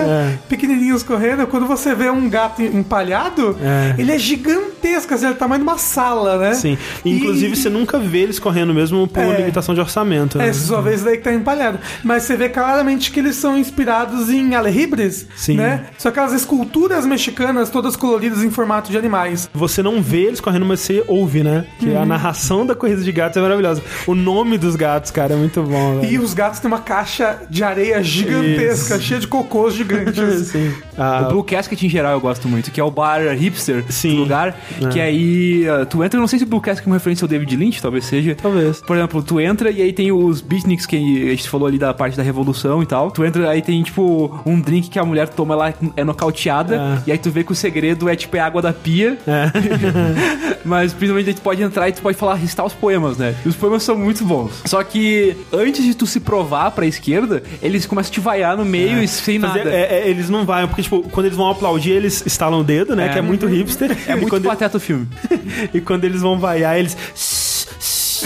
É assim. Aí depois que tu é aprovado por eles, eles ele- independente de tu fala, eles aplaudem. É. Só que quando tu vai falar com a Olivia pela primeira vez, que ela é a dona do estabelecimento, tu pode pedir pra ela recitar um poema, né? Sim. E ela vai e rouba o seu e aí eles aplaudem. Sim, muito bom. E ela tem os poemas dela também, inclusive o que ela cita o nome Grim Fandango, né? É, ah, É, é um que ela meio que fala o jogo inteiro, né? É, pelo menos no, no original, né? No dublado perde um pouco dessa nuance das referências ao, à jornada, ao jogo mesmo.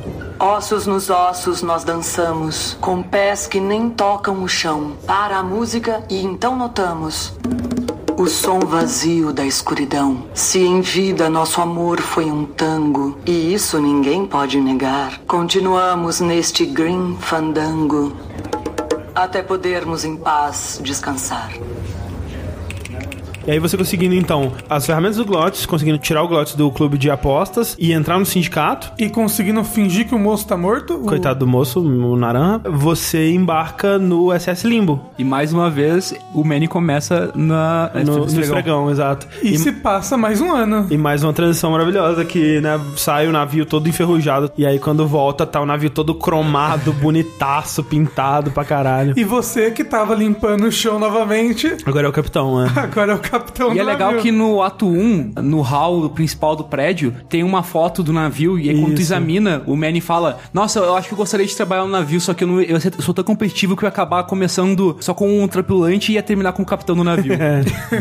Mas a parte do navio mesmo, ela é bem curta. Curta. Você descobre que você tava indo pra Porto Sapato, né? Tava prestes a embarcar em Porto Sapato, que era o seu próximo destino. Só que aí você recebe uma mensagem, né, de um dos pombos correios lá do Salvador, falando que é uma armadilha, né? Que eles estão estão indo te matar, eh, vão embarcar o seu navio disfarçado de fiscais de alguma porra. E aí, quando você recebe essa mensagem, você vai ver os seus tripulantes já estão sendo brotados, né? Já estão caídos no chão com as flores e tal. E aí você sai correndo, o Glottis te salva, né? No último momento ali, e vocês ficam trancados na casa das máquinas do navio. E aí vocês têm que dar um jeito de fugir dali, né? Assim, o que inicialmente eu gosto, porque eu gosto muito em Adventures, em situações onde eles te prendem num lugar e te limitam as opções, assim, tipo no Monkey Island 2, quando eles trancam o Guybrush na, na cadeia, assim. E aí você tem aquele lugarzinho, assim, bem limitado pra dar um jeito, sabe? Apesar de ser ridículo, absurdo e engraçado, a solução do puzzle ser você cortar o navio meio com as âncoras e sair andando só com metade do navio, é muito não intuitivo. Não faz, tipo, É. o que, que eu vou fazer? Eu achei que eu tinha que, tipo, subir pela âncora pra ir subir, embora. é, subir na, Sim. ou pular pela janela, não sei, sabe? Alguma coisa assim, porque no fim das contas você vai achar essa solução, porque tem muita pouca coisa que você pode fazer ali dentro, sabe? Você tem como mexer com a âncora, né? Você tem como balançar a foice em frente à âncora, aí ele faz um gesto de. "Ah, É, não ok." aconteceu nada. É. É, e, e tipo, ah, Você tem como levantar e subir as âncoras, as duas âncoras, uma de cada lado individualmente, e mexer o navio por um lado pro outro, assim e tal. Então a ideia é que você tem que subir uma âncora, aí mexer o navio, aí a âncora vai ficar debaixo do, do navio, aí você tem que descer a outra, que ela vai enroscar na primeira âncora, aí as duas âncoras vão ficar presas uma na outra, aí você sobe a âncora, puxa ela, engata ela na janela do navio, aí você puxa a outra âncora, aí ela vai passar rasgando o navio todo no meio, e aí vocês aceleram e, e fogem com metade do navio. Eu entendo a, a ideia do puzzle, ele podia ter sido melhor telegrafada. Então vocês escapam com a metade do navio, só que, né, não, não tem como aquilo durar muito, ela acaba afundando e vocês ficam no fundo do mar, o que poderia ter sido uma solução melhor antes, porque você descobre que ficar no fundo do mar é de boa, porque eles não precisam respirar mesmo. Exato, é só andando. Andando. Mas aí tem bicho. Tem uns bichos. tem uns bichos muito assustadores no Quando eu era criança, aquilo ali, cara, foi um jumpscare. Eu só queria dizer que eu acho bem ruim o puzzle, entre aspas, do cara da lanterna. Ah, sim. Chepito. Porque ele fica andando em círculo. Tem que esperar E se uma você hora. errou, puta Nossa, que demora. pariu, tem que esperar o cara. Ai, meu Mas eu Deus. gosto muito de Chepito. Ele é, não, ele é um bom personagem. ele é um É, bom então, personagem. porque quando você cai no fundo do mar, você percebe que se você sair da lâmpada do seu navio ali, da metade do seu navio que tá ali afundado, tem vários monstros. Pelo menos é isso que o Glottis te fala. Ele te fala, é, e depois o Chip te mostra, né? Isso. Só que aí você tá lá, tipo, e agora? O que, que a gente vai fazer? Do nada chega um moço que tá andando no fundo do mar aqui com uma lâmpada na cabeça. Ele chegou em Rubacava e cansou de esperar o navio. E aí ele, ah, foda-se, eu vou ir andando mesmo, vai. e aí ele foi andando pelo fundo do mar com uma lâmpada que ele tinha lá, que a gente vai descobrir de onde ela vem depois. Aí ele aprendeu que se eu manter sempre a lua na minha esquerda, eu vou saber que eu tô andando na linha reta, né? Só que ele não tava seguindo a lua, né? Ele tava seguindo a pérola, né? Que é um. É um lugar que dizem que vai ter um tesouro. No fundo do mar ali. Então ele tava andando em círculos em volta da pérola por, sei lá, anos, né? É. Isso. Quando tu começa a conversar com ele, tu vê que ele começou a ir a pé também por outro motivo, que na vida original ele era um Isso, marinheiro e ele morreu de um jeito muito ruim, que acabou o combustível e a comida, eles foram morrendo aos poucos lá, tiveram que jogar os corpos fora, e aí por isso ele tem aversão a barcos. Ele não conta com todas as palavras, mas ele morreu sendo comido por outra pessoa, né? Sim, pela Que no- última pessoa. É, que no final das contas ele fala assim: ah, eu aprendi três coisas, né? Ele vai falando assim, e a última, se sobrar só dois de vocês, não durma nunca. Meu Deus do céu. que é uma. Caramba, que horror. E é bom que quando tu não sabe como resolver o puzzle, tu pode pedir pra andar com ele, né? É, que é o que eu descobre. fiz. É, e aí fica aquela musiquinha infernal. Nossa senhora, dentro da lá Eu, eu acordei hoje. I'm gonna let it shine. E vai ainda. E aí, tipo, eles vão andando lá pro fundo. É uns pro três fundo, minutos, lá pro cara. fundo. Aí eles passam pra esquerda, aí mais pra esquerda. Ué, eles estão indo embora? Que sequência demorada eles voltam pro mesmo lugar, assim. Só e que- aí tem a parte assustadora que é você pede pra ele iluminar É. o lugar escuro e você vê que o mar realmente é um, é um inferno, assim. Sim. Um milhão de monstros e eles são todos, parece coloribres, né? Tipo, todos coloridos. É, assim. me lembram os, os o Rei do Mar de One Piece, assim. É, le- lembra um pouco é, Bob Esponja também, os, os monstros do fundo do mar. Gente, é só ver aquelas fotos da vida real do fundo do fundo É, do mar. É é tipo só isso, só é. que gigante. É tipo a vida real, exatamente. Aí, depois que ele te mostra esse monstro, ele fica lá no cantinho dele e você pode interagir com ele e, tipo, você pode puxar a lanterna dele. Isso. Isso, eu não sei como que eu fiz pra dar certo. Que a primeira vez eu puxei e eu falei, ok, tô parado, tô assistindo uma cutscenezinha ali. É, só que ele foge. É, aí ele se solta e foge. E ele fica andando pra sempre em círculo. Você tem que esperar ele andar na sua frente pra parar e pegar ele de novo. É, porque o lance é, você tem que... Você tem que Quan- puxar ele até o Glottis. Ah, é verdade. Porque assim, no point and click você só clica no Glottis. Aí resolve. Ah, não, você vai andando até o Glottis, o Glottis pega ele É, mas sozinho. pra mim, eu nu- nunca ia pensar nisso. Tipo, eu cliquei,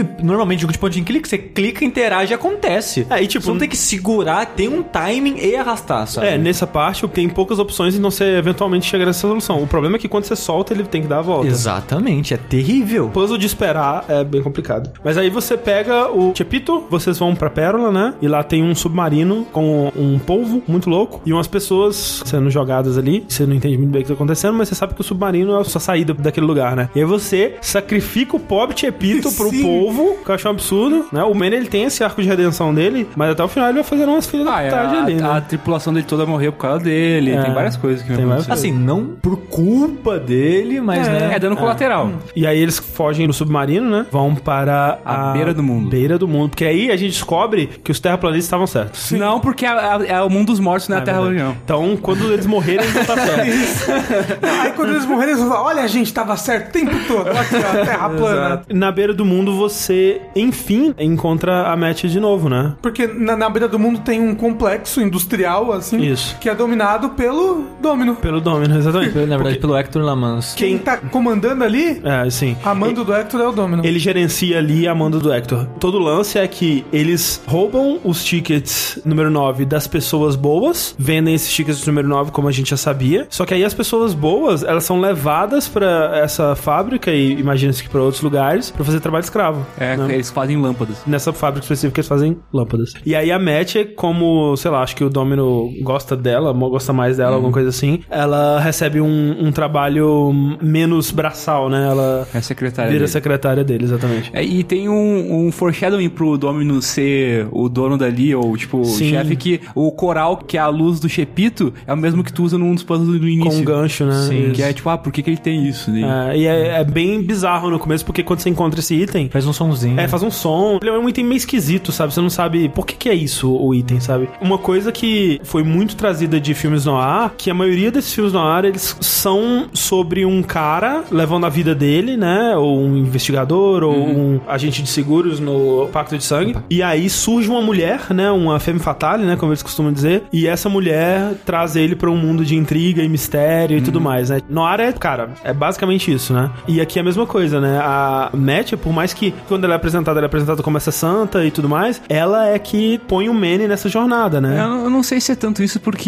por exemplo, quando vocês conversam depois, ela diz que ela jogou aquela garrafa de champanhe em ti porque ela não queria que tu fosse. É, é, pra mim, ela é mais uma subversão da donzela em perigo, que, tipo, o Manny, nesse terceiro ato, acha que tá ali pra salvar ela e tal, e ela vai, tipo, tenta fazer o plano dela também. Sim, mas... Mas só, só que essa superversão só vem no fim do terceiro ano. Porque Exato. Até então, ela ainda parece ser esse clichê. Porque ela, querendo ou não, a presença dela na vida do Manny tirou ele do ciclo cotidiano dele. É, mas é que a Femme Fatale realmente é a que, tipo, seduz ele a entrar nesse mundo. É, é a Matt não me É, parece não, tanto ela, isso. ela não é necessariamente a Femme Fatale, né? É. Mas ao mesmo tempo ela é essa personagem misteriosa. É, porque ela, tipo, ela deu a garrafada por quê? É, Ah, não, tipo, sim, ela não quer que eu sim. vá, E, entendeu? e mesmo depois, quando você descobre que ela tá lá meio que aprisionada pelo Domino e, né, ela não foge porque ela tem que cuidar das crianças que estão lá e tal. Crianças que, inclusive, quando elas morrem, elas têm asas, né? É Elas pra, é pra compensar, né? Tipo, a dor que é de não ter tido a vida é pra facilitar a jornada, eles têm as asas. Exato. É outra coisa da cultura mexicana, né? Desses. Eles chamam de angelitos, né? Que são as caveirinhas com asinhas E aí mesmo. tu vê quão cruel o bagulho que os caras estão no cativeiro. É, exato. É, As crianças estão presas em, em jaulas de pássaros, né? E eles têm mini martelinhos. Mesmo assim, quando você faz o que a Matt te pede, que é,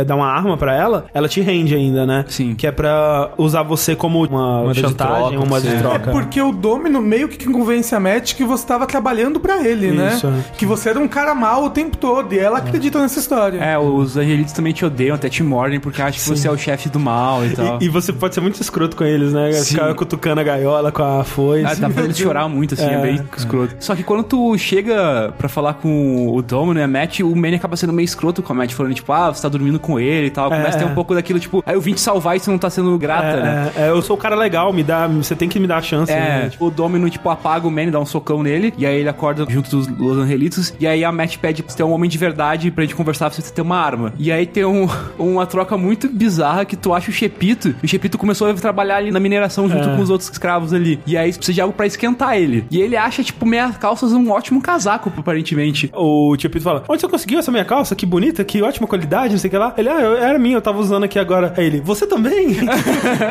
Nessa parte do terceiro ano teve um puzzle pra mim que foi muito difícil de passar. Da corrente, né? É o da corrente. De isso novo, mesmo. outro puzzle que você tem que pensar como eu, o Tim Chef tava pensando. Que a gente tem que descer, ela tem que subir, ela embola, aí ela desce, ela engata na. Caralho, velho, que, bizarro. Enfim. Tem a porta também, que é um saco. Tem que abrir da Ah, não, a porta eu achei bem legal. A porta é escrota. É escroto. Esse acho que foi meu puzzle favorito do jogo. Nossa. É, porque ele é tão intuitivo. Não, intuitivo você colocar foice no meio do É. negócio? Ah, não, tipo, porque toda vez que eu puxava, ele emperrava. Vou testar objetos que eu posso tentar botar aqui pra Ah, então não não é intuitivo, Rafa. Você tem É. que testar Ah, todo mas aí, mas porque aí eu lance- testei a foice primeiro, então foi muito Não, não. legal. É. Então, aí é outra coisa. A Matt tá trancada numa sala, né? E você tem que arrombar a porta pra salvar ela. Aí tem três coisas pra você interagir É. em um centímetro quadrado do jogo, que é tipo uma maçaneta, uma parada de girar e uma parada A tipo a dobradiça, dobradiça. é. Você tem que usar a broca na dobradiça. E como que você vai saber que dá pra Ah. interagir com a Ah, dobradiça? não, essa parte é ruim mesmo. Essa parte eu vi no guia. Se você tenta interagir com as outras duas, ele faz um comentário, pelo menos. Ele fala, ah, não quero estragar a parte que eu giro, não sei lá. Pode ser difícil de mirar ali, mas pelo menos a parte da dobradiça, é ok. Você usa a britadeira ali nela, você expõe, na verdade, os cilindros, tipo, da combinação, eu acho, da trava. né? É, e é essa parte que eu achei legal, que você tem que fazer os cilindros ficarem alinhados. É, mas o problema é que você faz os cilindros ficarem alinhados, aí quando você tenta abrir, eles giram e não é. E não tem um comentário, tipo, falando, se eles parassem de girar, eu conseguiria abrir. Porque É, não eu- fica claro que é o fato deles estarem girando que tá te impedindo de abrir. Ó, mas ele falou uma coisa, que é, eu acho que tá faltando alguma coisa. Ele, ele fez um comentário assim. Aí eu pensei, ok, tem que usar um item. Matt, Manning, o que você está fazendo aqui? queria saber como vai indo a sua viagem? Eu sou seu agente de viagens, esqueceu? Aliás, obrigado pela garrafa de champanhe que você mandou. Acertou em cheio. Você ia cair numa armadilha. Eu estava tentando avisá-lo. Tommy não estava me usando como isca. Eu não queria que você ficasse preso como eu. Presa? E onde está a cela? Ou você está dividindo a cama com o carcereiro? Se é isso que você pensa de mim, então por que veio até aqui? Porque aqui é o lugar dele. Aqui, trabalhando pra mim, eu sabia que você ia acabar aparecendo. Certo ou errado, Manuel Calaveira está sempre no time vencedor, não é, Manny? É por isso que está aqui agora. Eu vou sair desse rochedo e levar todas essas pessoas comigo. Manny, não há como sair desta ilha. Você está preso aqui no meu pequeno programa de treinamento de executivos. Preciso que você me substitua aqui. Tenho de voltar para a cidade onde as coisas acontecem. Desculpe, Manny, mas eu precisava entrar. Minha pele estava ficando toda enrugada. Dele, eu não preciso.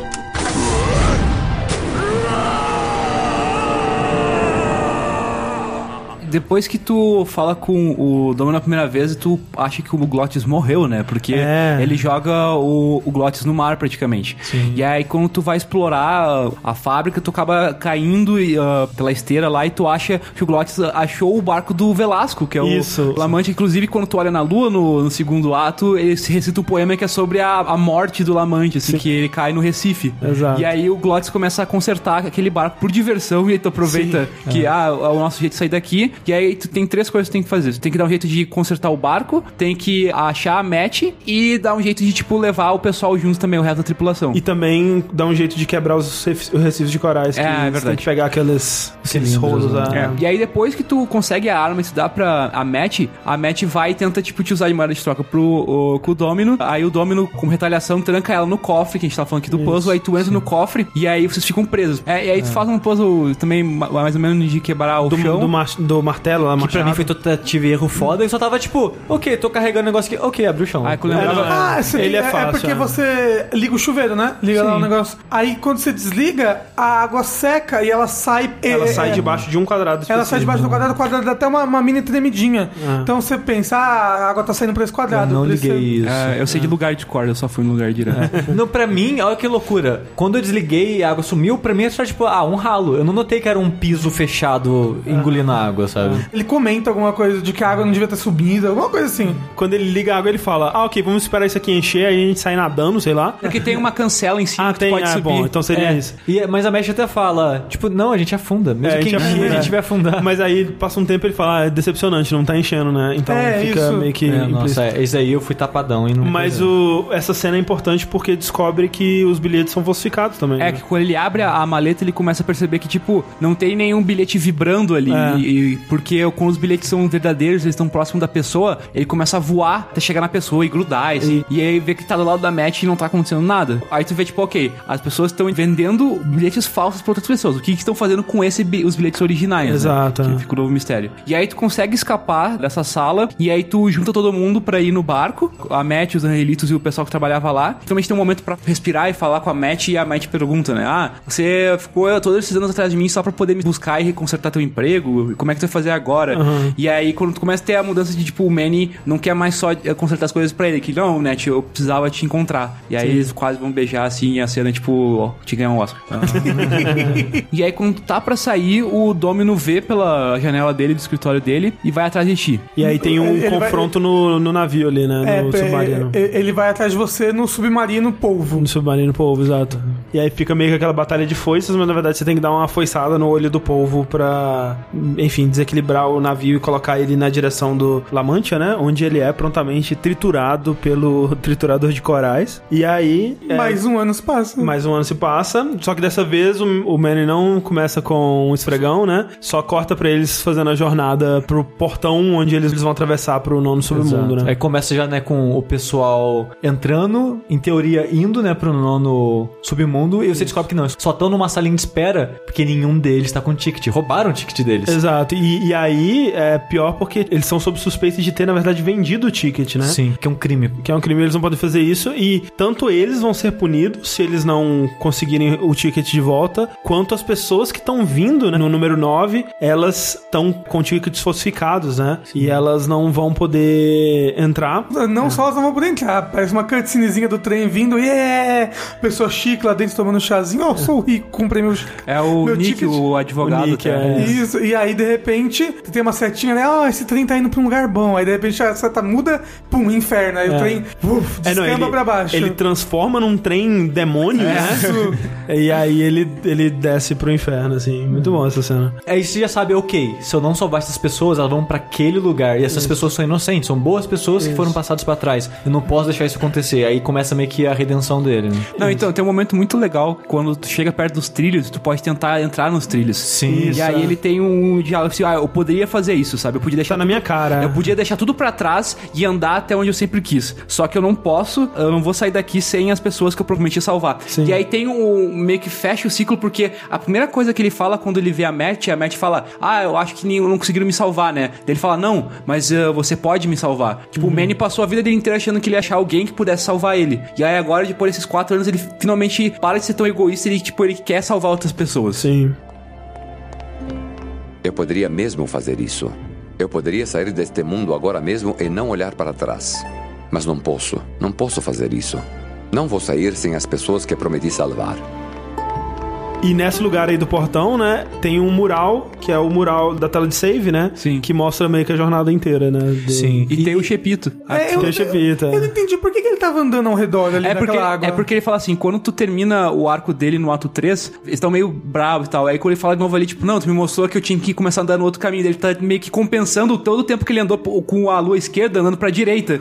Aí depois que ele compensa, ele pode ir reto pro... pro- E essa cena, realmente, ela é só pra dar um desfecho pro Chepito mesmo, pra, tipo, mostrar ele seguindo em frente, sabe? É, mas é Ele importante que, tipo, completo. é a primeira pessoa que o Manny vê que completa a jornada Isso, também. é, exato. Sim. E ele vai cantando. E é legal porque o Chepito, ele meio que fez a jornada dele sozinho. Tipo, ele não tinha ticket, ele não tinha pacote de viagem, ele simplesmente foi. É, mas ele precisou do Manny. Não, sim, mas ele não precisa ficar em salinha de espera, Sim, sim. nem nada, porque ele, ele usou as ferramentas que ele tinha. Os mesmo. outros tiveram que ficar porque, em teoria, eles tinham um ticket, Isso. mas não estavam com ele lá. Isso. E aí tem outra coisa que acontece aqui agora, é que o Glottis começa a passar mal, né? Ele começa a enfraquecer, porque durante o último ano ele não pôde nem consertar nada, nem correr, né? Nem dirigir, Porque estavam fazer nada. caminhando, né? Isso. E ele que escondeu isso do Manny que ele tava começando a adoecer porque ele não queria decepcionar o Manny, Sim, basicamente. sim. Ele cai, né? E ele é pego por uns mini mecânicozinhos, uns mini glotzinhos, assim. Na verdade, ele que é uma versão gigante Isso. dos caras. Ah, eles né? são muito bons. São muito bons. Ó, grande roedor.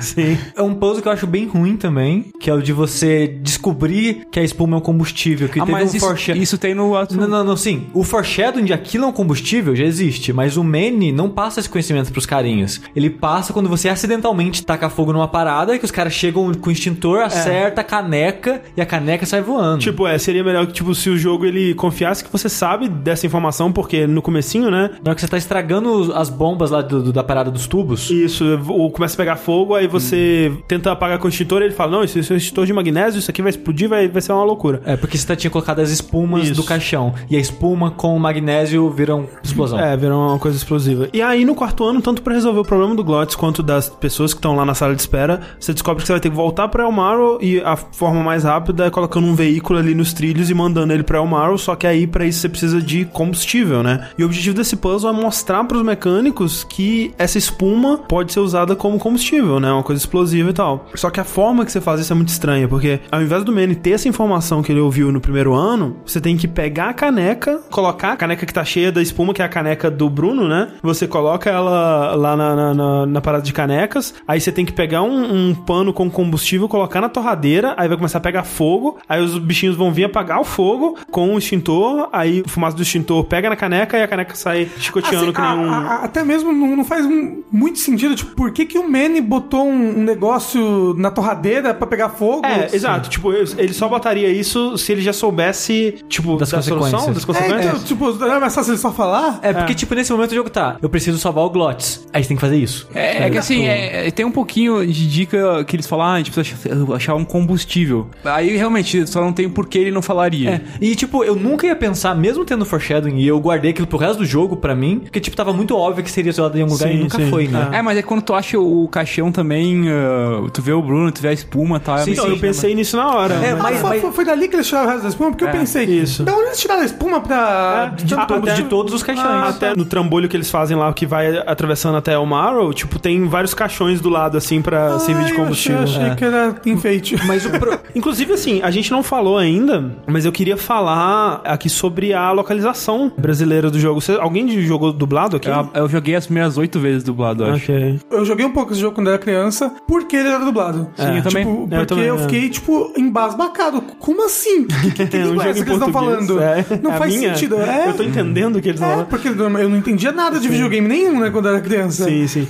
É, e assim, é, é, o Grim ele foi localizado pela Brasoft, né, no- nos anos 90 aqui, que fazia a localização de outros jogos da LucasArts, eles fizeram um ótimo trabalho também com Full Throttle, só que com Full Throttle foi só legenda, né? E eu acho que com dublagem de Adventure, acho que o único foi Grim Fandango, porque o, o Escape from Monkey Island também veio só legenda, e acho que depois disso não teve mais nenhum. Acho que foi, eles fizeram só legenda Só também. legenda. Então é, talvez tenha sido o único trabalho deles com dublagem mesmo, é porque o jogo ele veio inteiro em Ah, português. Me- é, de Adventures, né? É, do- especificamente Adventures, né? E, cara, dá pra dizer que, assim, especialmente quando você considera pra época, é um trabalho incrível. Não, até hoje é, é, é uma das melhores É uma das dublagens. melhores dublagens do jogo, assim. Eu acho que ele tem problemas de adaptação, como a maioria das localizações de jogos, que, tipo, você vê que em muitos momentos os caras não tiveram o contexto do que tava É, acontecendo. Principalmente a parte de dicas, assim, se É. perde quase toda, porque o Wendel Bezerra tem o canal dele de dublagem, eles mostram um pouco como é que é o processo das dublagens dos jogos deles, que basicamente sim, eles te dão os textos, ou tipo as dublagens originais, tu não sabe pra que, que vai ser usada a cena. Então não tinha como eles saber que, ah, isso aqui é uma dica, né? Eles é. adaptam de outras formas. Tem alguns erros de tradução também, eu lembrei disso agora, porque eles, ao longo do jogo inteiro, eles traduzem casket como boina. Então, tipo, barra, blue casket é boina Nossa, azul. eu nunca percebi isso. E nesses carros que estão cheios de caixões, né? Eles falam, ah, está cheio de boinas. Eu, tipo, não. Eu nem sabia que casket podia ser boina. É, eu acho que não pode. Acho que é algum. algum- Não sei, o cara, o cara não sabia, chutou. é. E eles também deixam de fora alguns flavorzinhos que eu acho que dá personalidade pro jogo e eles acabam simplificando ou mesmo tirando, né? O próprio Manny, ele, na versão uh, brasileira, ele é basicamente só a parte suave dele. Ele não tem, Isso. ele não tem a insegurança, ele É. não tem a parte perdedor dele, vamos dizer Exato. assim. Ele é só o cara escolado. E as interpretações, principalmente dos personagens secundários, deixam muito a desejar. Assim, o Manny é muito legal. Manny é muito bom. A, a Matt também eu acho que é Muito muito boa. boa, O é. Glottis também é. É, o- assim, os personagens principais estão muito bons. É, mas aí quando tu começa a os personagens secundários, tem É. uns bem ruins. And the moral of every story is the same. We may have years, we may have hours, but sooner or later, we push up flowers.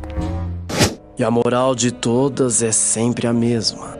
Podemos ter anos, podemos ter horas, mas cedo ou tarde acabamos virando flores. Mas tem algumas adaptações que eu acho muito boas. Por exemplo, tem um, um dos comentários do Manny, quando ele, você analisa o deck de cartas, né, de baralho, que ele fala que esse baralho tá meio desgastado. Mas até aí eu também, e eu tenho menos ternos, né, que no caso são, tipo, suítes. São os naipes. Os naipes, né? Tipo, o baralho tem mais ternos do que eu, mais suítes do que eu. Adaptaram pro português falando assim, esse baralho tá meio desgastado. Mas até aí eu também, e eu não tenho nada de ouros. Porra, muito tá bom, boa, cara. boa, boa É muito boa a adaptação, sabe? Então, assim, eles fizeram um ótimo trabalho na adaptação de modo geral. Os erros que rolaram foram muito por causa de falta de contexto, né? Alguns outros bizarros, como esse do, do Casket virar boina. Mas, cara, uma excelente adaptação. Só não tem como dizer que é melhor que o original. Porque quando eu fui jogar, eu fiz um streaming, né? Eu tava jogando em inglês. E o pessoal, ah, absurdo, tá jogando em inglês, joga essa porra em português e tudo mais. Porque uma coisa incrível que eles fizeram foi conseguir trazer a dublagem original pro remaster, né? Então, assim, parabéns, que bom que tá aqui como opção. Mas não tem como, né? É que é muito legal que, principalmente, o Manny e a Matt, os dois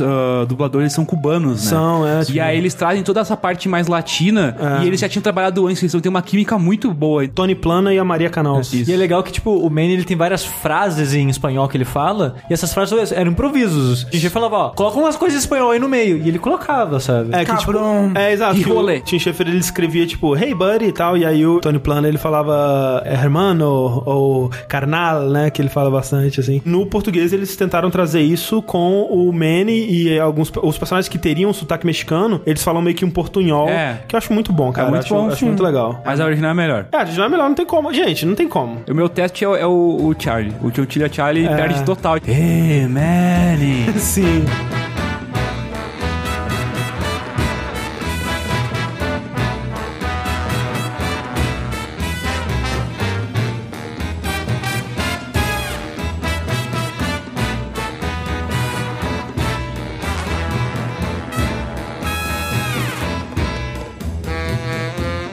Acha então que você tá encaminhando pro final do jogo ali, salvando o Glottis, né? Mas na verdade, como a gente já disse, né?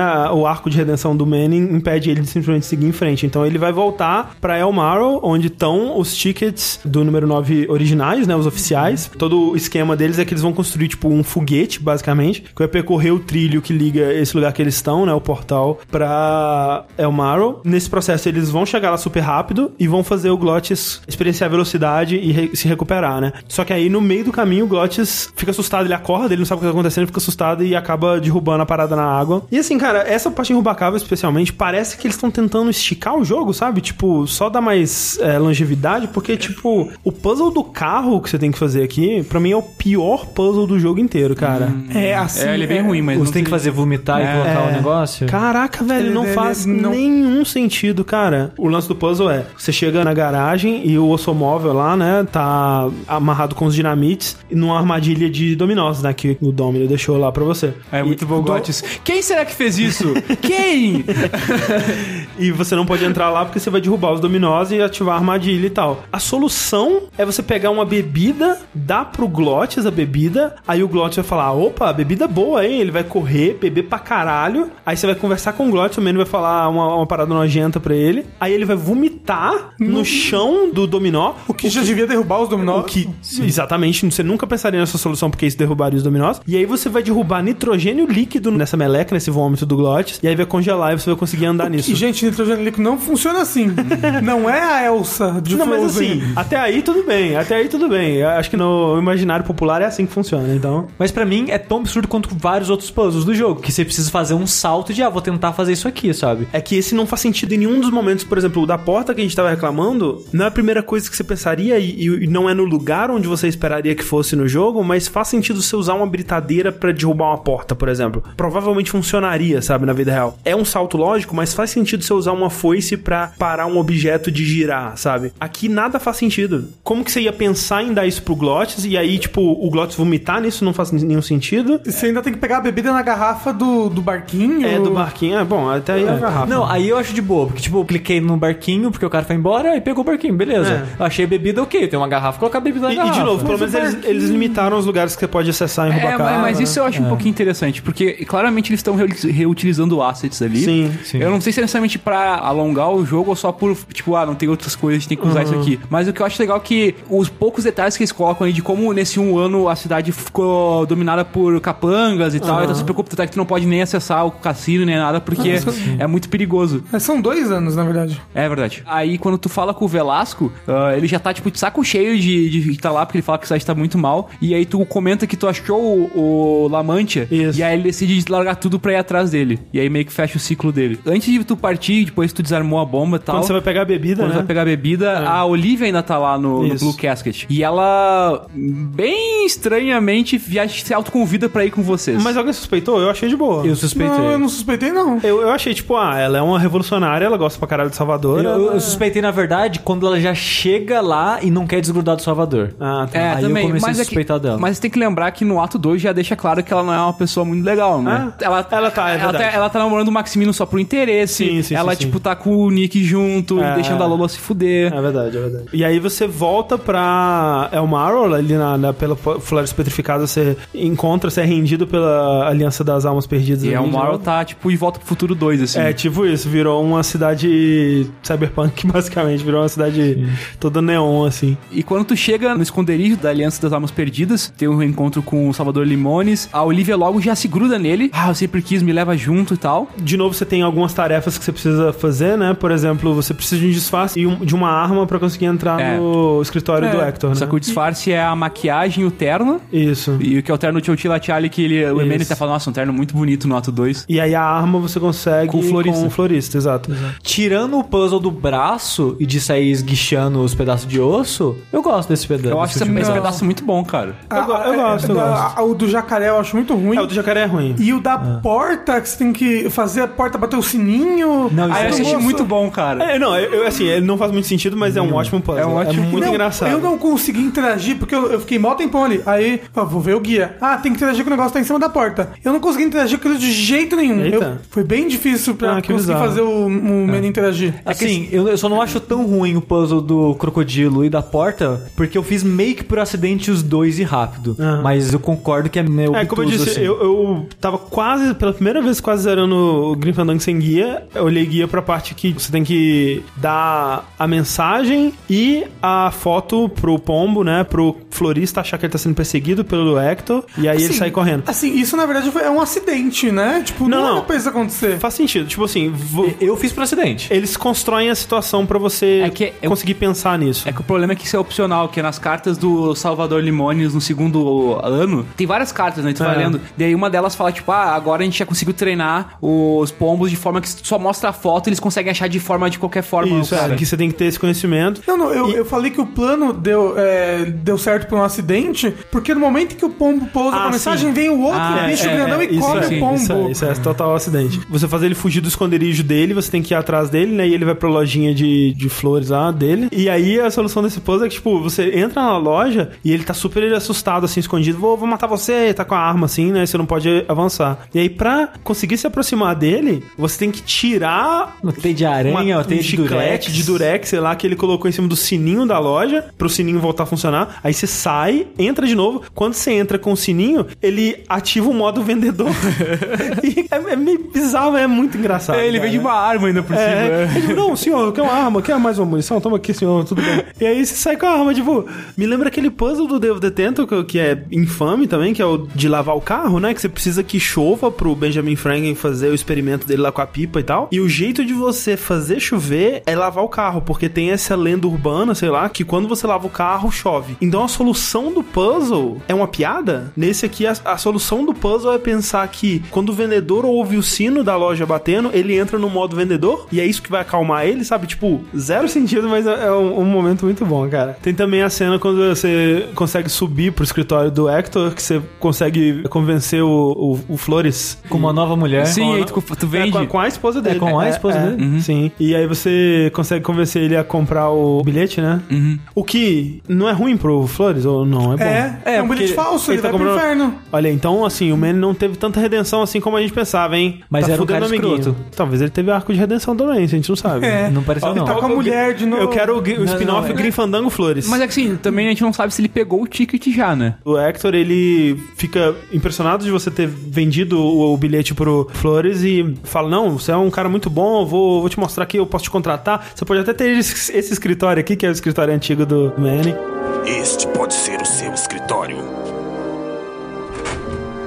Pegue, experimente. Como se sente? Também é seu. E como bônus adicional, 2% desses, senhor. Meu nome é Calavera e quero uma cota maior. oh, mas, senhor Calaveira, vou precisar da maioria deles para poder sair deste mundo. Entenda, fui um menino muito mau.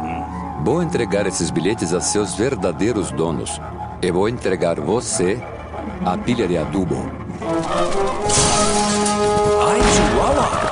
O Hector, ele, ele foge, né? E você vai atrás dele pelo telhado que você já visitou antes, só que agora ele tem um- uma, uma placa de neon gigante de uma moça balançando a perna, assim, né? E você tem que derrubar essa placa pra conseguir ir atrás dele e pegar a maleta, né? Que ele tá fugindo com a maleta com os número 9 verdadeiros e acaba que você consegue chegar na maleta e o Hector dá um pulo em falso e acaba caindo, né? Você vê ele caindo realmente, tipo morte clássica de vilão. É o clássico falso final, né? É, nessa isso, parte. é. Ah, agora acabou, tá tudo certo. Você e a Matt, mais ela, né? Tá pra embarcar agora no expresso pra ir. É. Só que vocês são atacados na estação de trem e a maleta é roubada. Isso. Pelo maldito outro corvo com cara de pessoa, com cabeça Isso. de humana. E aí, quando tu tá pra fugir, a Olivia chega num carro e, tipo, entra aí rápido. É. E aí tu sai fugindo. E aí tu pergunta, ah, mas era pro Salvador tá aí com os caras vigiando a gente e tal. Porque a, Oli- a Matt ia também devolver os tickets das outras pessoas, né? Isso. E aí ela fala, não, então fala com ele aí, joga a cabeça na parte de trás. É, é Que- a cabeça do Salvador, né? Basicamente, ela, ela brotou ele, mas deixou só a cabeça pra levar ela pros lugares. Porque é, isso é uma algo. coisa que é estabelecida agora no Isso. ato 4 é que, vamos supor que você toma um tiro no peito, as flores começam a brotar a partir do peito. Você pode arrancar aquela parte fora ou arrancar a cabeça fora e a pessoa vai continuar viva, né? Isso. É, O que vai um morrer veneno. é, É. o que vai morrer vai só a parte que brotou. O que não pode brotar é na cabeça, né? Isso, exato. É, isso acontece com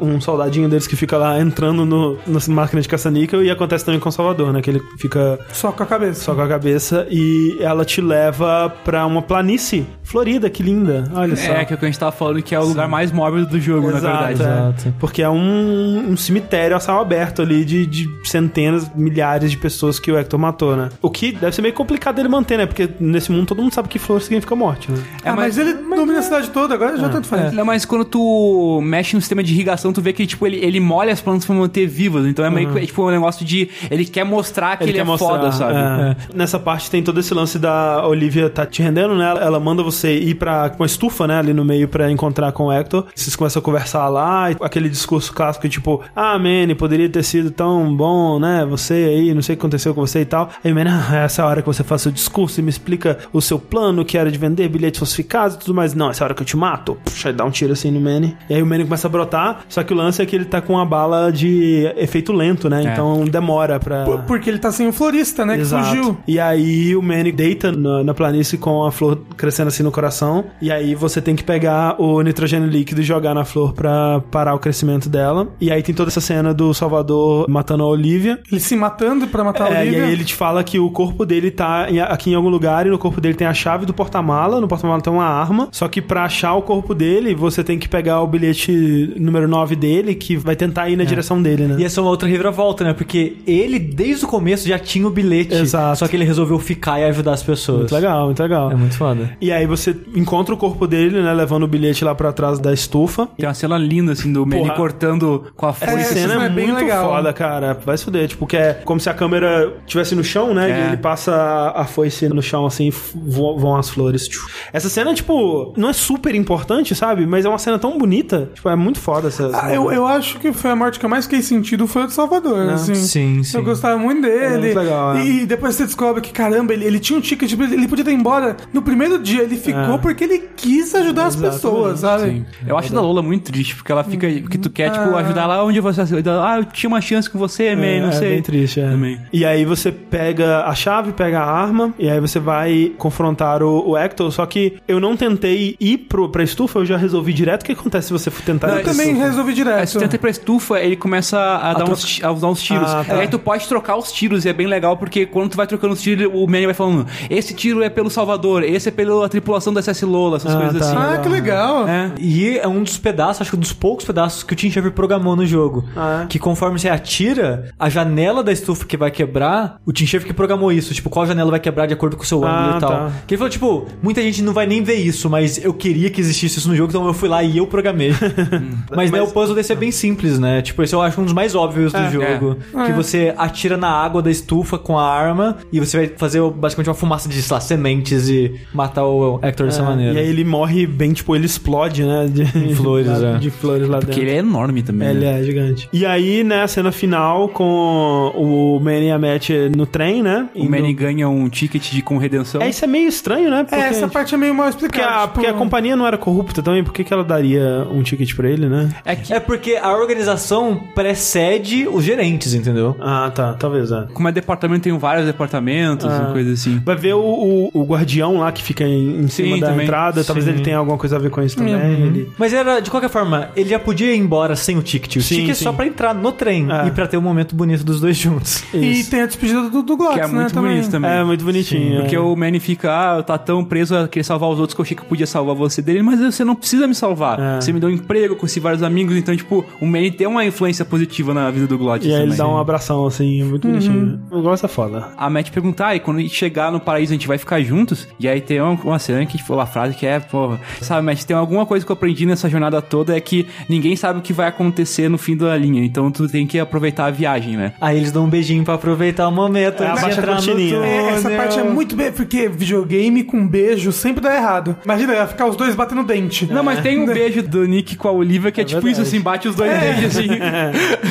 Beijo de caveira. É, beijo de videogame só me lembra Heavy Rains, ó. Eu, ah, ah, memórias. E aí acaba, créditos. Créditos com música maravilhosa. Muito Jazz bom. muito bom. Excelente. Vem aqui, dê um abraço.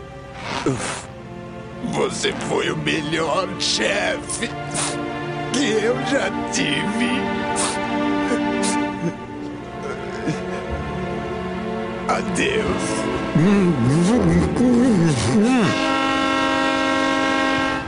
Manny, Sim? Quando chegarmos ao próximo mundo, O que é, meu anjo? nós vamos ficar juntos? Sabe, querida, se algo que aprendi nisso tudo é o seguinte: ninguém sabe o que vai acontecer no fim da linha. Portanto, aproveita a viagem.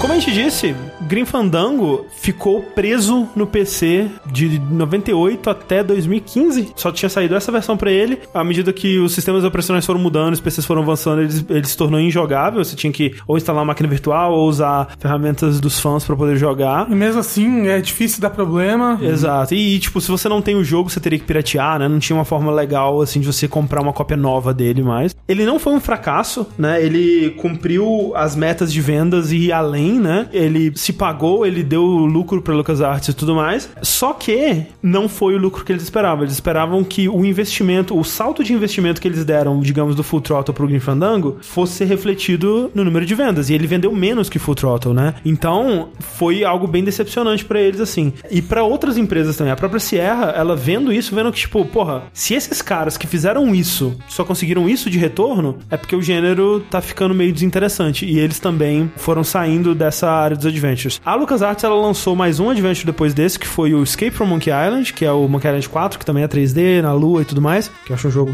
bem qualquer coisa, mas cancelaram uma sequência de 100 Max que tava em desenvolvimento e uma sequência de Full Throttle também que tava em desenvolvimento, que até chegou a sair imagem e tal. Tem uma imagem, se você procurar aí Full Throttle 2 na internet, você encontra uma imagem do, Não do procura. Ben em 3D, é, mas não É, procura. é pra ser um jogo de porrada, É gente. tipo, a gente, a gente fica triste quando alguns jogos são cancelados, mas esse pô, fizeram certo, né? Tem que cancelar mesmo.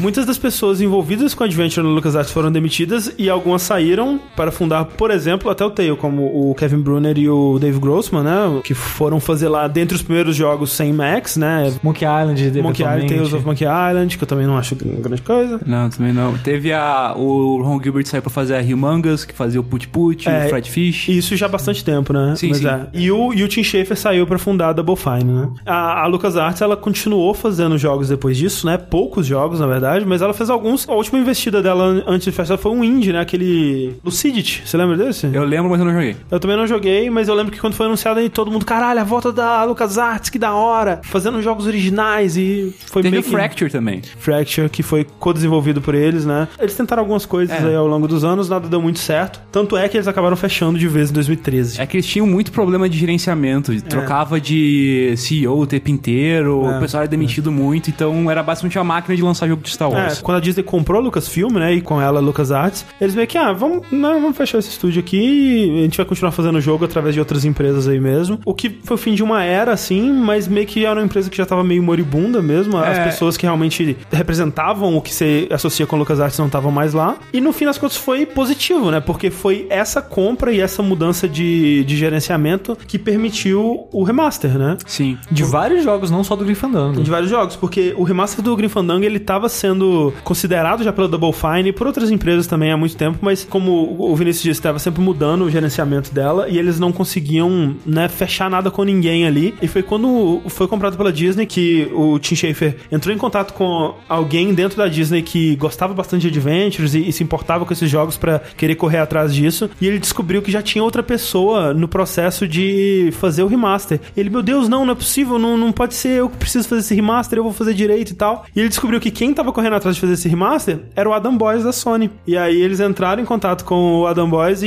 e essa parceria da Double Fine com a Sony, com a Disney, foi que permitiu o remaster do Grim Fandango de ser feito. aí. Pra tu ver a desgraça que a LucasArts tava, que teve que juntar três pessoas pra tirar dos mortos aí, né? Mas, cara, foi um remaster feito do jeito que tem que ser feito. Não, cara. é, eu acho que é o remaster que mais respeita a obra original, porque Foi feito pelo próprio Tim Schafer. É, não, não só isso. O Full Throttle é um que eu acho que o remaster ele perde um pouco. É, um pouco. Porque é, ele perde um pouco do sombreamento. Eles e- estão redesenhando as coisas É, e e o, renderizando. e o Green Fandango, o remaster é muito mais, tipo assim, vamos só colocar, as- modernizar um pouquinho, tipo, ah, cenários a gente não tem nem como mexer, mas deixa eles como eles estão, É. aí a gente põe um widescreen pra quem quiser, mexe nos controles um pouco, e aí os modelos a gente atualiza, refaz a trilha sonora e... O importante é eles darem opções, porque, por exemplo, o Vinícius acha um- uma afronta, mas eu gosto do remake do Shadow of the Colossus que eles fizeram, por exemplo, mas ele só não é um remake perfeito porque eles não te dão a opção de jogar o jogo original. Eu acho que é isso que faltou, sabe? E nesse jogo, eles refizeram algumas texturas aqui que eu não gostei de como que ficaram, ou alguns personagens eles deram uma, não sei, ficou esquisita a iluminação em algumas cenas, você pode voltar pro original. Mas mesmo até o Full Throttle, que vocês falaram que não foi um remaster perfeito, você pode jogar Você pode. a então, visão então original. pra mim tá ok, sabe? Porque, tipo, eu também não gosto muito, por exemplo, o Devil the Tentacle é um que eu, eu também acho que, sabe, quando eles redesenham fica meio estranho, É, sabe? o, o Death Tentacle eu acho que uh, funciona mais porque já é o estilo cartunesco e tal. É que o Full Throttle o que me incomoda é principalmente que perde muito detalhe das sombras quando vai pro, pro estilo novo. É, não, eles mudaram muita coisa, né, visualmente. Mas eu, eu também acho que o Devil the Tentacle, ele, ele se encaixa aí porque eles estão redesenhando pixels e Sim. acaba tendo uma interpretação do, do artista, né? Mas, mas eu fico muito feliz que eles conseguiram relançar esses três jogos, que eram três jogos que estavam meio que perdidos, né, cara? Sim, Eram exato. três jogos que as pessoas gostavam muito, elogiavam muito. E como é que joga? Ah, Baixa pirata e dá uns pulos aí. E é legal que teve um processo bem grande que a Double Fine sempre faz de como foi o processo de remasterização, né? E aí tu vê, tipo, a parte arqueológica, eles achando, tipo, É, isso é muito foda, cara. umas fitas, assim, com os sons que não tinha nada catalogado, eles tinham que achar, tipo, um cara que nem trabalhava mais na LucasArts, tinha uma máquina que lia aquele tipo de fita. Lia aquela fita. E aí eles tinham que, tipo, ouvir, pegar o contexto pra fazer, tipo, ah, esse aqui é de tal parte, então não sei o quê. e, e, tipo, eles acharam os renders originais das cutscenes, assim, porque quando foi pro CD, né, eles comprimiram o vídeo, então cheio de artefatos e as Sim. cores esquisitas e tal. E eles conseguiram pegar os renders originais pra lançar com a resolução maior e pegaram as artes do Peter Chan original, por exemplo, quando eles foram refazer algumas texturas, tinha um, um broche, né, com um emblema que eles não identificavam muito bem, então eles foram na arte original pra ver qual que era a intenção original do Peter Chan pra saber. Então, tipo, foi um trabalho realmente arqueológico, né? Melhor coisa, finalmente as pessoas agora podem jogar Green Fandango. Sim, exato. Né, cara? Aquele jogo ultra perdido. Eu mesmo, eu joguei quando criança e depois eu tinha vontade de rejogar. Tanto que quando foi sugerido esse cast, eu falei, não, eu quero participar porque eu quero me obrigar a rejogar. A rejogar, eu quero me obrigar a jogar ele, né? Porque quando criança não joguei nada direito. E, melhor ainda, hoje em em dia você pode jogar no PC com versão point and click, onde você verdade. sabe com o que você pode interagir e aonde você pode entrar. Ela Bom, tem- gente, eu tô saindo embora agora. Ela tem os seus problemas, mas, tipo, é- de novo, é uma opção. Quem quiser jogar Cara, assim. é joga o melhor remaster do melhor jogo.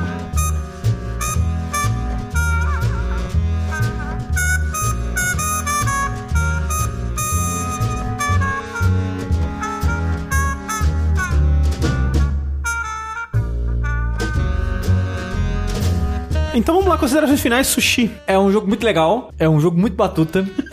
É um jogo que tem um esqueleto muito bonito, muito simpático. Tem um esqueleto simpático. Eu gosto muito da dublagem do jogo, eu gosto muito da estética do jogo, eu gosto muito da música. Toda a parte técnica, assim, eu acho maravilhosa, realmente é muito boa. A mistura de elementos é única e mágica, mas eu não gosto de jogar. Mas é, o seu lance é com esse tipo de adventure mesmo. Sim, é. E, e não é com Adventure, porque tem outros É, que eu sim, gosto. esse tipo. É, os da LucasArts ou do Tim Schafer. Tim Schafer. Não fala mal do meu BFF. Eu adoro você. Todas as entrevistas que eu vi com você até hoje, você é um amorzinho de pessoa, parece muito simpático. Eu assisti já vários vídeos, né? O, o making off do Broken Age, essas coisas, muito legal. Eu não gosto de nenhum jogo que você tá nele. Que absurdo. Nem Psychonauts? Eu nunca joguei Psychonauts, mas, eu não gosto de jogo de plataforma 3D. Brutal Legend. Não gosto de Brutal Legend. Jogo da Double Fine, eu não gosto. Tipo, você olha só, o jogo das crianças dos doces. Porra, simpático, ideia legal, Porra, bobinho. stacking é da hora, hein? Pois, Stack é legal, gosto da personalidade, gosto da ideia. Joguei no primeiro dia porque era da Plus e me diverti, mas é um jogo tipo. É, Mas é sabe? isso, é. E não, mas a Double Fine pra mim é isso, sabe? Eu tinha um estúdio. É. Que, tipo, tem carisma, tem absurdo. personalidade, mas quando você vai jogar, que é um jogo, você. É. É assim, eu, eu concordo que Double Fine é um estúdio de jogos falhos, assim. Talvez o mais pro... Nem, nem Psychonauts. Psychonauts é um jogo muito falho também, apesar de eu amar Psychonauts. Eu amo também. Mas assim, é um jogo com vários problemas. Brutal Legend, um jogo com vários problemas. Adoro Brutal Legend, adoro Brutal Legend. Adoro o Broken Age, adoro Broken Age. Mas, de fato, são jogos imperfeitos, assim. Mas eu acho que Sushi é a imperfeição Faz. que faz as coisas serem especiais. Eu concordo com você, porque eu amo muito jogos falhos. Tipo, sei lá, Dragon's Dogma. Cara, ele é falho até não caber mais dentro dele. Mas eu amo Dragon's Dogma. Eu, eu amo muitos jogos que, muitas vezes, ele ser falho é uma característica, é uma Sim, personalidade, dá um carisma pro jogo. Você vê as falhas, você vê que, tipo, ele tentou, sabe? Só que a parte que o Gryffindor falha pra mim é as partes dos puzzles. É no mim- design, É né? no design, sabe? Pra mim, para mim, ele é um jogo que tem um design falho, sabe? Eu não gosto dos tipos de puzzle que ele faz, pra mim eu acho quebrado. Tem muita gente que adora, tem muita gente que gosta e prefere assim até outros jogos de point and click. Mas pra mim, pra mim, gente, Pro Sushi. eu não gosto. Então, é isso aí. Rafa, considerações finais. Eu achei um jogo muito legal, muito batuta.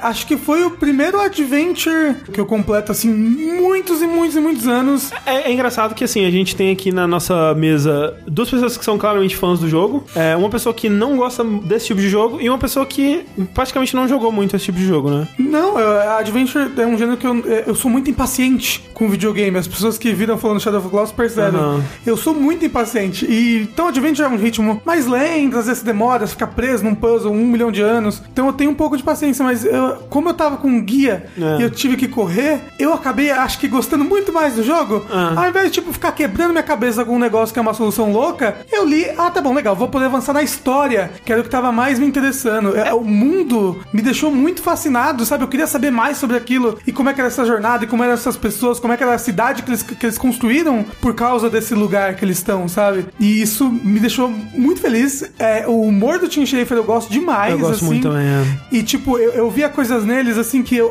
amo em Psychonauts, assim, um humor meio nonsense. Aham. E eu fiquei com muita vontade de jogar outros adventures que sejam nessa pegada, outros adventures que me transportem pra um mundo fantástico e diferente. É. E eu fiquei muito feliz de ter jogado esse jogo. eu Então- gostei bastante mesmo. Então, Rafa, eu acho engraçado que tu falou disso, que tu gosta de Walking Sim, mas não gosta tanto do Adventure e tal, porque eu penso muito que eu cresci jogando Adventures, assim, tipo, foi basicamente minha infância foi toda com esses jogos. E eu vejo que agora eu prefiro muito mais jogar Walking Sims, porque o que eu gostava nos Adventures nunca foi os puzzles, é porque tinha esses mundos pacíficos que eu podia andar, explorar e falar com as pessoas. Então, eu total entendo, tipo, por que jogar com o guia foi mais prazeroso pra ti. É, É, não, não então- deixa de ser uma evolução dos adventures, né, Walking Sims, assim. É, então, porque o que eu tava me interessando no jogo não eram os puzzles, sabe? Era até divertido resolver algumas coisas e falar, caramba, eu sou inteligente, hein? Mas divertido mesmo pra mim era ver aquela história e ver onde aqueles personagens iam. O que, que ia acontecer com eles, sabe? Eu joguei muito Adventure também, só que na, na, na infância né, a maioria desses adventures, eles ou eram em inglês ou era novo demais pra entender o que, que eles estavam pedindo de mim, assim. Então eu jogava muito deles com guia também. E, tipo, é uma outra experiência, mas é uma experiência válida também. É quase como se você estivesse seguindo uma receita de bolo, sabe? Você não tá inventando o bolo, mas você tá seguindo o passo a passo ali. No fim das contas, você vai comer o bolo, sabe? O que eu queria te perguntar, é, tipo, se você não tivesse que gravar um podcast jogando o jogo, você teria resistido mais a ir pra um guia? Ou você teria